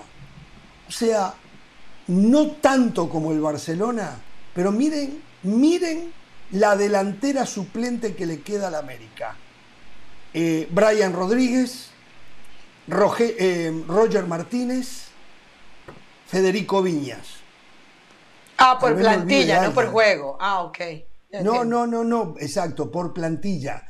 Es impresionante eh, la cantidad de jugadores que tiene el América. Hoy por hoy, la plantilla del América y el rendimiento de esa plantilla es lo mejor que hay en México. Tal vez Monterrey se podría asimilar. Después está el tema Pachuca, que Pachuca... Ahí está la diferencia cuando vemos al Real Madrid. Mire lo que estoy comparando. ¿eh? En Pachuca se ve el trabajo del técnico, porque los jugadores, no todos, pero una buena cantidad de ellos, no tienen eh, el cartel a nivel, inclusive a nivel México, que deberían de tener. Sin embargo, ese oh. equipo anda, pero no con el tipo de plantel que tiene América, que tiene Tigres, que tiene Monterrey. Bueno, hoy América juega frente a Santos Laguna, un Santos Laguna ciclotímico que juega partidazos, gana partidos sumamente emotivos y después pierde partidos que parecen accesibles también y, termina regalando los tres puntos. La escucho. No, que en este punto de que este América se parece al Barcelona por, por la plantilla que tiene, yo no coincido. La riqueza. O sea, sí, coincido, sí coincido con un Ochoa, evidentemente, eh, coincido con un eh, Cabecita Rodríguez, con lo que acabas de decir de, de Brian de Brian Rodríguez para, para, diferenciarlo del cabecita, pero creo que también hay jugadores que el Tan Ortiz ha potenciado y les ha dado la oportunidad. Por ejemplo, Lara no era ese gran nombre eh, y, y, termina funcionando. Este, el, mismo, el mismo Fidalgo eh, o sea, llegó por préstamo por Solari y un millón de dólares pagaron por él. Sendejas eh, ha sentado. Dos Santos, Jonathan Dos Santos a Fidalgo lo candidateó a la selección mexicana y acá lo ningunearon. No puede. Precisa cinco años de vivir en México para. Claro. Jonathan Dos Santos digo, si, a ver, si, Fidalgo fuera mexicano, era titular en la selección. Acá lo ningunearon a Fidalgo. Claro, pero digo, digo, en el, América hay plata y hay plantel, pero tan, pero no todo es como en el Barcelona que trajeron ya todo hecho, digamos, más allá de lo de Gaby, Pedri es otro Permítame aclarar algo. O sea, permítame aclarar algo, si ustedes escuchan ruidos, yo estoy muy bien de mi sistema digestivo pero se está cayendo el mundo acá en mi casa, no sé. La verdad es impresionante. Recién yo sentí que hasta se movió la casa. No soy yo, ¿eh? No soy yo. Perdón, termine.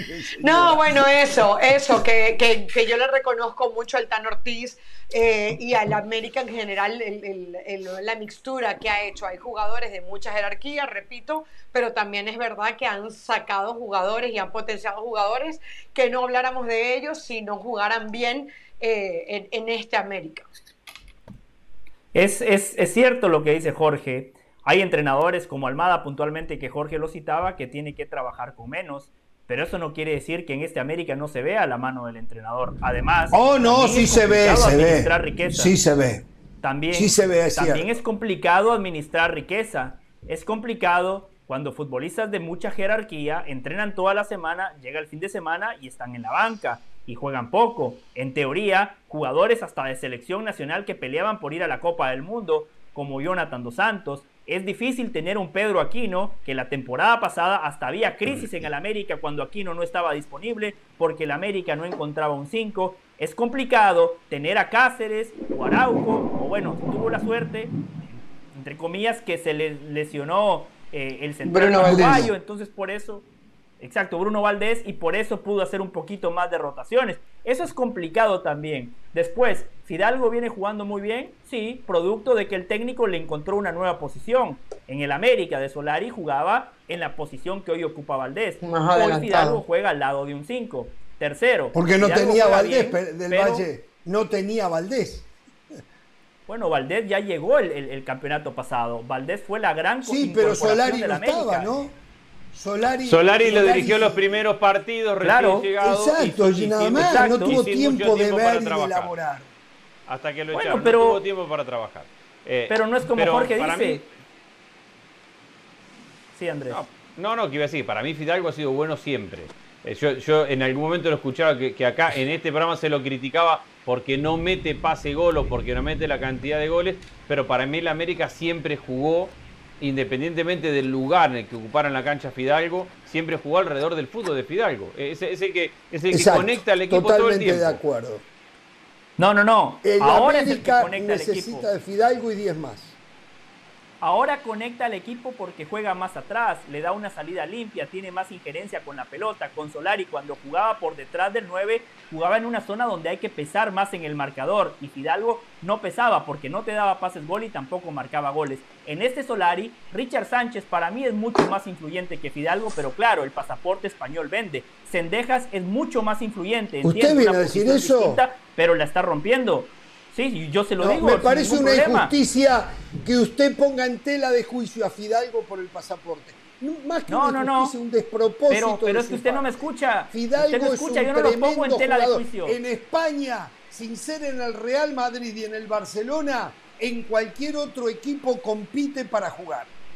Compite mire, para mire, jugar. Jorge, mire, Jorge. No, al Cholo no le gustan Yo no lo pongo en tela de juicio lo elogié, solo que le digo que en la comparativa Richard Sánchez es mucho más influyente que Fidalgo y no nos engañemos. Fidalgo, Fidalgo juega Para mí no. por malo y por bueno. si fuese realmente bueno estaría jugando en la Liga de España. Es más, fue Andrés el que nos dijo aquí en este programa, ¿eh? Que Solari dio una lista de A, B, C, D, F, G, H, I, J, K, L, M y como al único al que le pudieron llegar al precio fue a Fidalgo, por eso ficharon a Fidalgo. Andrés Agulla nos lo contó aquí Jorge. Sí, señor. Está bien, perfecto, pero Fidalgo ha demostrado que le sobra fútbol para competir en México y en la media tabla de España. Eh, pero no tengo la más mínima duda de eso. Ahora bien, eh, decir que Richard Sánchez más influyente, no. Richard Sánchez es un muy buen jugador, yo siempre destaqué lo del paraguayo. Te da, te da algo importantísimo, balón detenido, balón de media distancia, tiene fuerte remate, te da gol, te da asistencias. Cuando hablo de, remate de media distancia, larga distancia, eso, a eso me refiero, pero aparte tiene marca, es, es un, lee muy bien los partidos, o sea, no le quito nada a Richard Sánchez, pero Fidalgo. Yo tampoco le quito nada a Fidalgo, pero. Yo pensé que Diego Valdés iba a ser el diferente. Es más diferente Fidalgo que Diego Valdés. Hoy, hoy en el América, Fidalgo es básico para lo que busca el Tan Ortiz. Señor director técnico, ha resultado el Tan Ortiz. El tiempo dirá si simplemente le están saliendo bien las cosas o de verdad es un técnico bárbaro. Los otros días Jonathan Dos Santos, creo que exageró, como a veces lo hace acá Pereira y del Valle con algunos temas, dijo que el Tan Ortiz tiene mucho de Guardiola. Algo así dijo, algo así dijo. Este, pero la verdad que me Y a lo mejor exageró un poquito, ¿no? Yo, sospecho, sospecho, sospecho. Sí, Sospecho que sí. Sí, sí exageró, de acuerdo, pero tratemos de interpretar por qué lo puso al nivel de Pep Guardiola, donde claramente los cuatro sabemos que no es así. Pero si Jonathan Dos Santos lo dice, es porque el Tan Ortiz les ha llegado desde el aspecto humano. Yo se los dije el otro día. Gana el América contra Necaxa, récord histórico, y la primera pregunta fue sobre el récord. Y la respuesta del Tan Ortiz dijo el récord. Por favor, a mí lo que me emocionó fue escuchar a Jonathan Dos Santos, porque a mí también me emocionó. Cuando yo veo a Jonathan al borde Ahora, de José, las lágrimas, es más, llorando. A Guardiola nadie lo va a recordar por el factor humano. ¿eh? Guardiola lo, será recordado en la historia del fútbol por ser un genio táctico. Entonces, si la comparación es con Guardiola, es porque tácticamente les dará algo, no por el factor humano. Guardiola, el factor humano no sé cómo será, bueno, malo, más o menos. Yo tampoco, Guardiola está tengo mis dudas. Guardiola está donde está porque es un genio de la táctica y de la forma de trabajar para que su equipo juegue. Si, si lo quieren comparar al Tano con Guardiola, más allá de estilo, forma y diferencia de lugar, no me vengas con que le llegó del lado humano. Le habrá llegado con una idea y una forma de trabajo que el jugador se dio cuenta que haciéndole caso en la cancha, el equipo funcionaba mil veces mejor. Tendrá que ir por ahí, no, por el lado humano. Pero yo no refuto el punto suyo. Yo no, yo, es más, hasta estoy de acuerdo con usted. Yo le, Bien, digo José. que lo llevo al aspecto humano, lo llevo al, al, aspecto humano, Andrés, porque seguramente Jonathan lo compara justamente porque a él le ha llegado desde el aspecto humano. Y cuando a uno, una persona le llega desde, desde ese, desde ese punto de vista, uno tiende a ser subjetivo. Uno ah, ya, ya, ya entiendo. Ah. Ya entiendo, ya entiendo. Claro. Ya entiendo, o sea, como está comprometido de manera humana con él, una relación cercana, lo como lo quiere, con como le tiene Ya, cariño, ya, ya, ya, como ya. le tiene Por cariño. supuesto. Seguro, porque yo Y coincido lo tenías con que, ustedes. O sea, no y lo podemos tenías que poner Tano decir Ortiz tan, a la altura de y tenías que hacer una historia tan grande y, de- y decirlo tan difícil. ¿Por qué, no, ¿Por qué no arrancaste por ahí, José? Hiciste una novela de 18 capítulos donde ibas dando una vuelta por todos lados para decir, y nada, lo, lo quiere y lo quiso elogiar. Que es básicamente Por cierto, ¿eh? A- con dos horas Sí. a partir del lunes del Valle, poder de resumen, ¿eh? Poder de síntesis, Sí. ¿eh? ya le voy diciendo a todos, a todos. ¿eh? Recuerden que el que más va a hablar soy yo, de todas maneras. ¿eh? Bueno, Ah, eh, Pero en el juega Nada cambia. pero en en el, rato pero en el Normal, Caro, bien. Hoy el tema en Cruz Azul es que la defensa va a cambiar toda para el campeonato que viene. No queda ni el gato de la defensa de Cruz Azul. Mm. Dice que se van todos. Eh, quiere decir que volverán a tener plata. Y hoy alguien me dijo, Jorge, en octubre se decide el Tuca, Cruz Azul o Pumas. Es cuestión de unas semanas más donde se va a saber, ¿eh? porque el Tuca le gusta trabajar con tiempo, preparar, armar su pretemporada, todo esto. Si no se ha anunciado todavía, porque ni Pumas ni Cruz Azul quieren desestabilizar y van a pelear hasta el último momento a ver a dónde pueden llegar en este torneo. Bueno, Cruz Azul. En juega Pumas está Miguel Mejía. Barón. En Pumas está, está Miguel Mejía Barón, con quien Exacto. trabajó toda su carrera. Fue asistente técnico de Miguel Mejía Barón en el Mundial del 94. Miguel Mejía Barón fue el director deportivo muchos años mientras el Tuca era el entrenador de Tigres. Hay una gran afinidad. Esto lo adelantó nuestro compañero Álvaro Morales, un top de la industria que eh, amigo de la preparación lo dijo hace tres semanas que Miguel uh. Mejía Barón ya tenía al Tuca Ferretti en bandeja y lo de Cruz Azul que usted dice Jorge tiene sentido porque el Potro llegó como un bombero lo de Aguirre fue tan malo el único técnico uruguayo que no sabe defender entonces lo pusieron ahí como un bombero No, no, y él sí sabe defender. pero le veo poca nah. A ver, eh, primero, Alejandro Mayorga se fracturó el tabique nasal, se pierde el resto de esta actual temporada. Aparte se lo van a devolver a Chivas, no van a hacer uso de la opción, como tampoco lo van a hacer con Abraham. Eh, el Cata Domínguez y Rafa Vaca, toda la prensa en, México dice, la gente no los quiere. Yo, eh, la verdad que me sorprende muchísimo, ¿eh?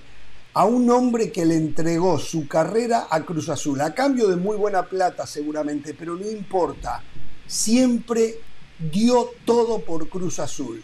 Está bien, si hoy no anda bien, si hoy no rinde, de todas maneras es un histórico y podríamos decir que hasta podría haber entrado en la categoría de ídolo, porque tuvo momentos excepcionales donde aguantaba todos los chaparrones. Pero está muy el desgastado ya. descarte que hacen del ser humano, ya no del jugador, del ser humano con insultos, con abucheos. Lo que yo siempre digo, no entiendo cómo la gente cree que insultando a un jugador de tu equipo, ese jugador va, va a andar mejor. O sea, la verdad que cero análisis futbolístico, ¿eh? mucha gente que va al estadio a chiflar, a insultar, al fuera tal, eh, ya eso se ha hecho un juego. Eh, la verdad, a mí me da mucha Fuera pena por Tata, el- por se el escucha en este Domínguez. programa también. Sí. Fuera Tata. Ahora, dicho, exactamente. dicho Así eso, que- eh, Jorge, tanto de él como de Vaca, independientemente de la opinión que tenga cada uno y la consideración que le tenga como jugador de fútbol, está tan desgastada la relación con, con Sí, el hincha de se Cruz tienen Azul, que ir. Que, que se tienen que ir, que, que no es sano para Se nadie que, que se queden, ni, ni para el hincha, Sí. ni para los jugadores, ni para, ni para el entorno que generan. Entonces no les queda otra, han llegado a una situación de tensión tan grande con el hincha que no les queda otra que tener que irse. Sí, solo, Claro, solo sí, algo, sí, algo sí. más. Sí, Sí, quedan tres partidos. Cruz Azul va a jugar los tres partidos en Ciudad de México, dos en casa y el otro que va a jugar es contra Pumas en Ceú. Está cerca de la repesca. Esta película ya la vimos. Cruz Azul tiene plantilla. Cruz Azul tiene muy buenos futbolistas. Si se puede meter a la repesca, ahí arranca un torneo distinto. Solo dejo eso, ¿no? Porque lo que dice Jorge, el técnico, la defensa, todo puede cambiar por un buen resultado. Sí, claro, perdón. Eso sí, sabemos No, que que el fútbol una es eso. lástima. Atención, Que, que, que una lástima lo de, lo de Cruz Azul después de haber conseguido el, el título después de tantos años como han destruido todo. O sea, al final va a quedar el título como una Empezó con lo político. Y no como, como una anécdota y no como el comienzo de una nueva etapa. Y Jorge, a- eh, antes que se vaya el programa, solamente Rapidito. recordar hoy el Campeones Cup. El Campeones Cup eh, va a jugar el New York City ah, sí, el Atlas, Man- eh, hoy. New York City, ¿no? Sí. Sí, y la sí, convocatoria sí. de Estados Unidos que prometió Ramos. Bueno, ya no tenemos tiempo, ya no tenemos tiempo, porque quiero decir esto. Eh, cubro el fútbol mexicano desde que me conozco con nariz haciendo periodismo en Estados Unidos, que fue en el único lugar que hice periodismo. Eh, cuando hablábamos con la, gen- con la gente en todos los programas que he tenido, nosotros antes hablábamos con el pueblo del fútbol. Lamentablemente eh, hubo una decisión empresarial donde se terminaron las llamadas. La gente siempre me decía, Jorge, en México depende a quién conozcas y si quieres pagar, tu hijo podrá jugar y si no, no podrá jugar. Yo siempre puse eso en tela de juicio, porque vengo de un país eh, que eso es imposible que pase, porque los clubes en mi país están desesperados por encontrar un chico que tenga una proyección, que tenga un buen talento, pensando siempre en la venta que se puede hacer eh, para ganar millones y poder seguir tirando. Bueno, hoy lamentablemente acá hace un ratito Puma sacó un comunicado donde eh, están separando por presunta corrupción al director de Fuerzas Bá- Básicas, exjugador de Pumas, Raúl Alpizar, y al visor Esteban Alberto González. Dicen, hay denuncias del diario Reforma, que estos personajes, de ser verdad, no lo sabemos, le pedían a los chicos o a sus padres un pago mensual para que ellos pudieran jugar. A veces hasta pedían teléfonos inteligentes. Es realmente lamentable la corrupción, a veces cómo se apodera de las instituciones. Eh, según parece, Pumas desconocía esto hasta que el diario Reforma lo denunció y se llegó a la conclusión de separarlos. Alpizar vino a ocupar el lugar que dejó Lilini. ¿eh? Y esto viene pasando desde que llegó el señor Raúl Alpizar allí a la, a la dirección deportiva eh, de la cantera de Pumas. ¿eh? Eh, yo no lo creía, yo no lo creía. Esto significa que si pasa en Pumas hay que estar atentos, ¿no? Digo, no se vive Sí. en una isla, no se vive en una isla. Eh, yo creo que todas las instituciones deberían de hacer una investigación profunda para estar seguros que no están siendo perjudicados ellos como institución. Sí, José. Esto lo vimos en Club de Cuervos, Jorge, con Carolina. Yo con nunca Andrés, miré la Donald, Le serie. recomendamos esa serie. usted no la Sí, que la viera. Eh, No. Y llevándolo a un terreno más serio, después nos, de- nos preguntamos por qué México no produce mejores futbolistas. Un país de Correcto. 140 millones, donde el fútbol es el deporte número uno, hay estructura, hay plata. Bueno, ahí está una de las respuestas, ¿no? Que, que Pereira, que Pereira está molesto y Andrés Aguilla también. Pierde River ante Banfield. Uh, están Todavía falta Normal, el segundo claro. tiempo. A ver. Todavía falta el La, segundo tiempo. la B titila, la, la B grande titila, ¿está titilando la B grande o todavía no? Está- No. No, falta el no segundo creo. tiempo, Dicen que- estamos bien. Que, que, ¿cómo se llama? Que ovacionaron a Gallardo, que ovacionaron a Gallardo en el Monumental. No importa que hayan perdido ante Boca, eh, se aplaude lo que ha hecho Gallardo. ¿Hasta cuándo? No sé, pero... Un día pero quiero hablar del fútbol. ¿Cómo hasta cuando, hasta cuando Gallardo quiera? Porque, porque Es verdad, yo- yo estoy de acuerdo. serio. El proceso es serio estoy y en ese proceso creemos. Aunque se pierda en el camino. Aunque todo momento. pasa por los jugadores y, y no tenemos tiempo, Andrés. Una prueba más, un fenómeno Gallardo como técnico, yo estoy eh, encolumnado con ustedes. Pero al final del día es la calidad de los jugadores que tenga. Gallardo ha hecho muchas veces arroz con pollo sin tener arroz y con muy poquito pollo. ¿eh? Y ha hecho Sí, bueno, y se tiene que reinventar y se tiene que reinventar todo el tiempo. En, en estos Sí, ocho años que lleva en River se ha tenido que reinventar, ha armado una gran cantidad de equipos. Me siento Sí, como por eso, Gallardo. cada seis meses este Pereira programa. lo dice siempre. ¿Eh? Me siento como Gallardo. Bueno. Juego solo en este programa, busco recursos y no los encuentro. Señores, descanse del Valle, no lo queremos ver por el resto de la semana. Nosotros volvemos mañana. ¿eh? Recuerden, no tengan temor de ser felices.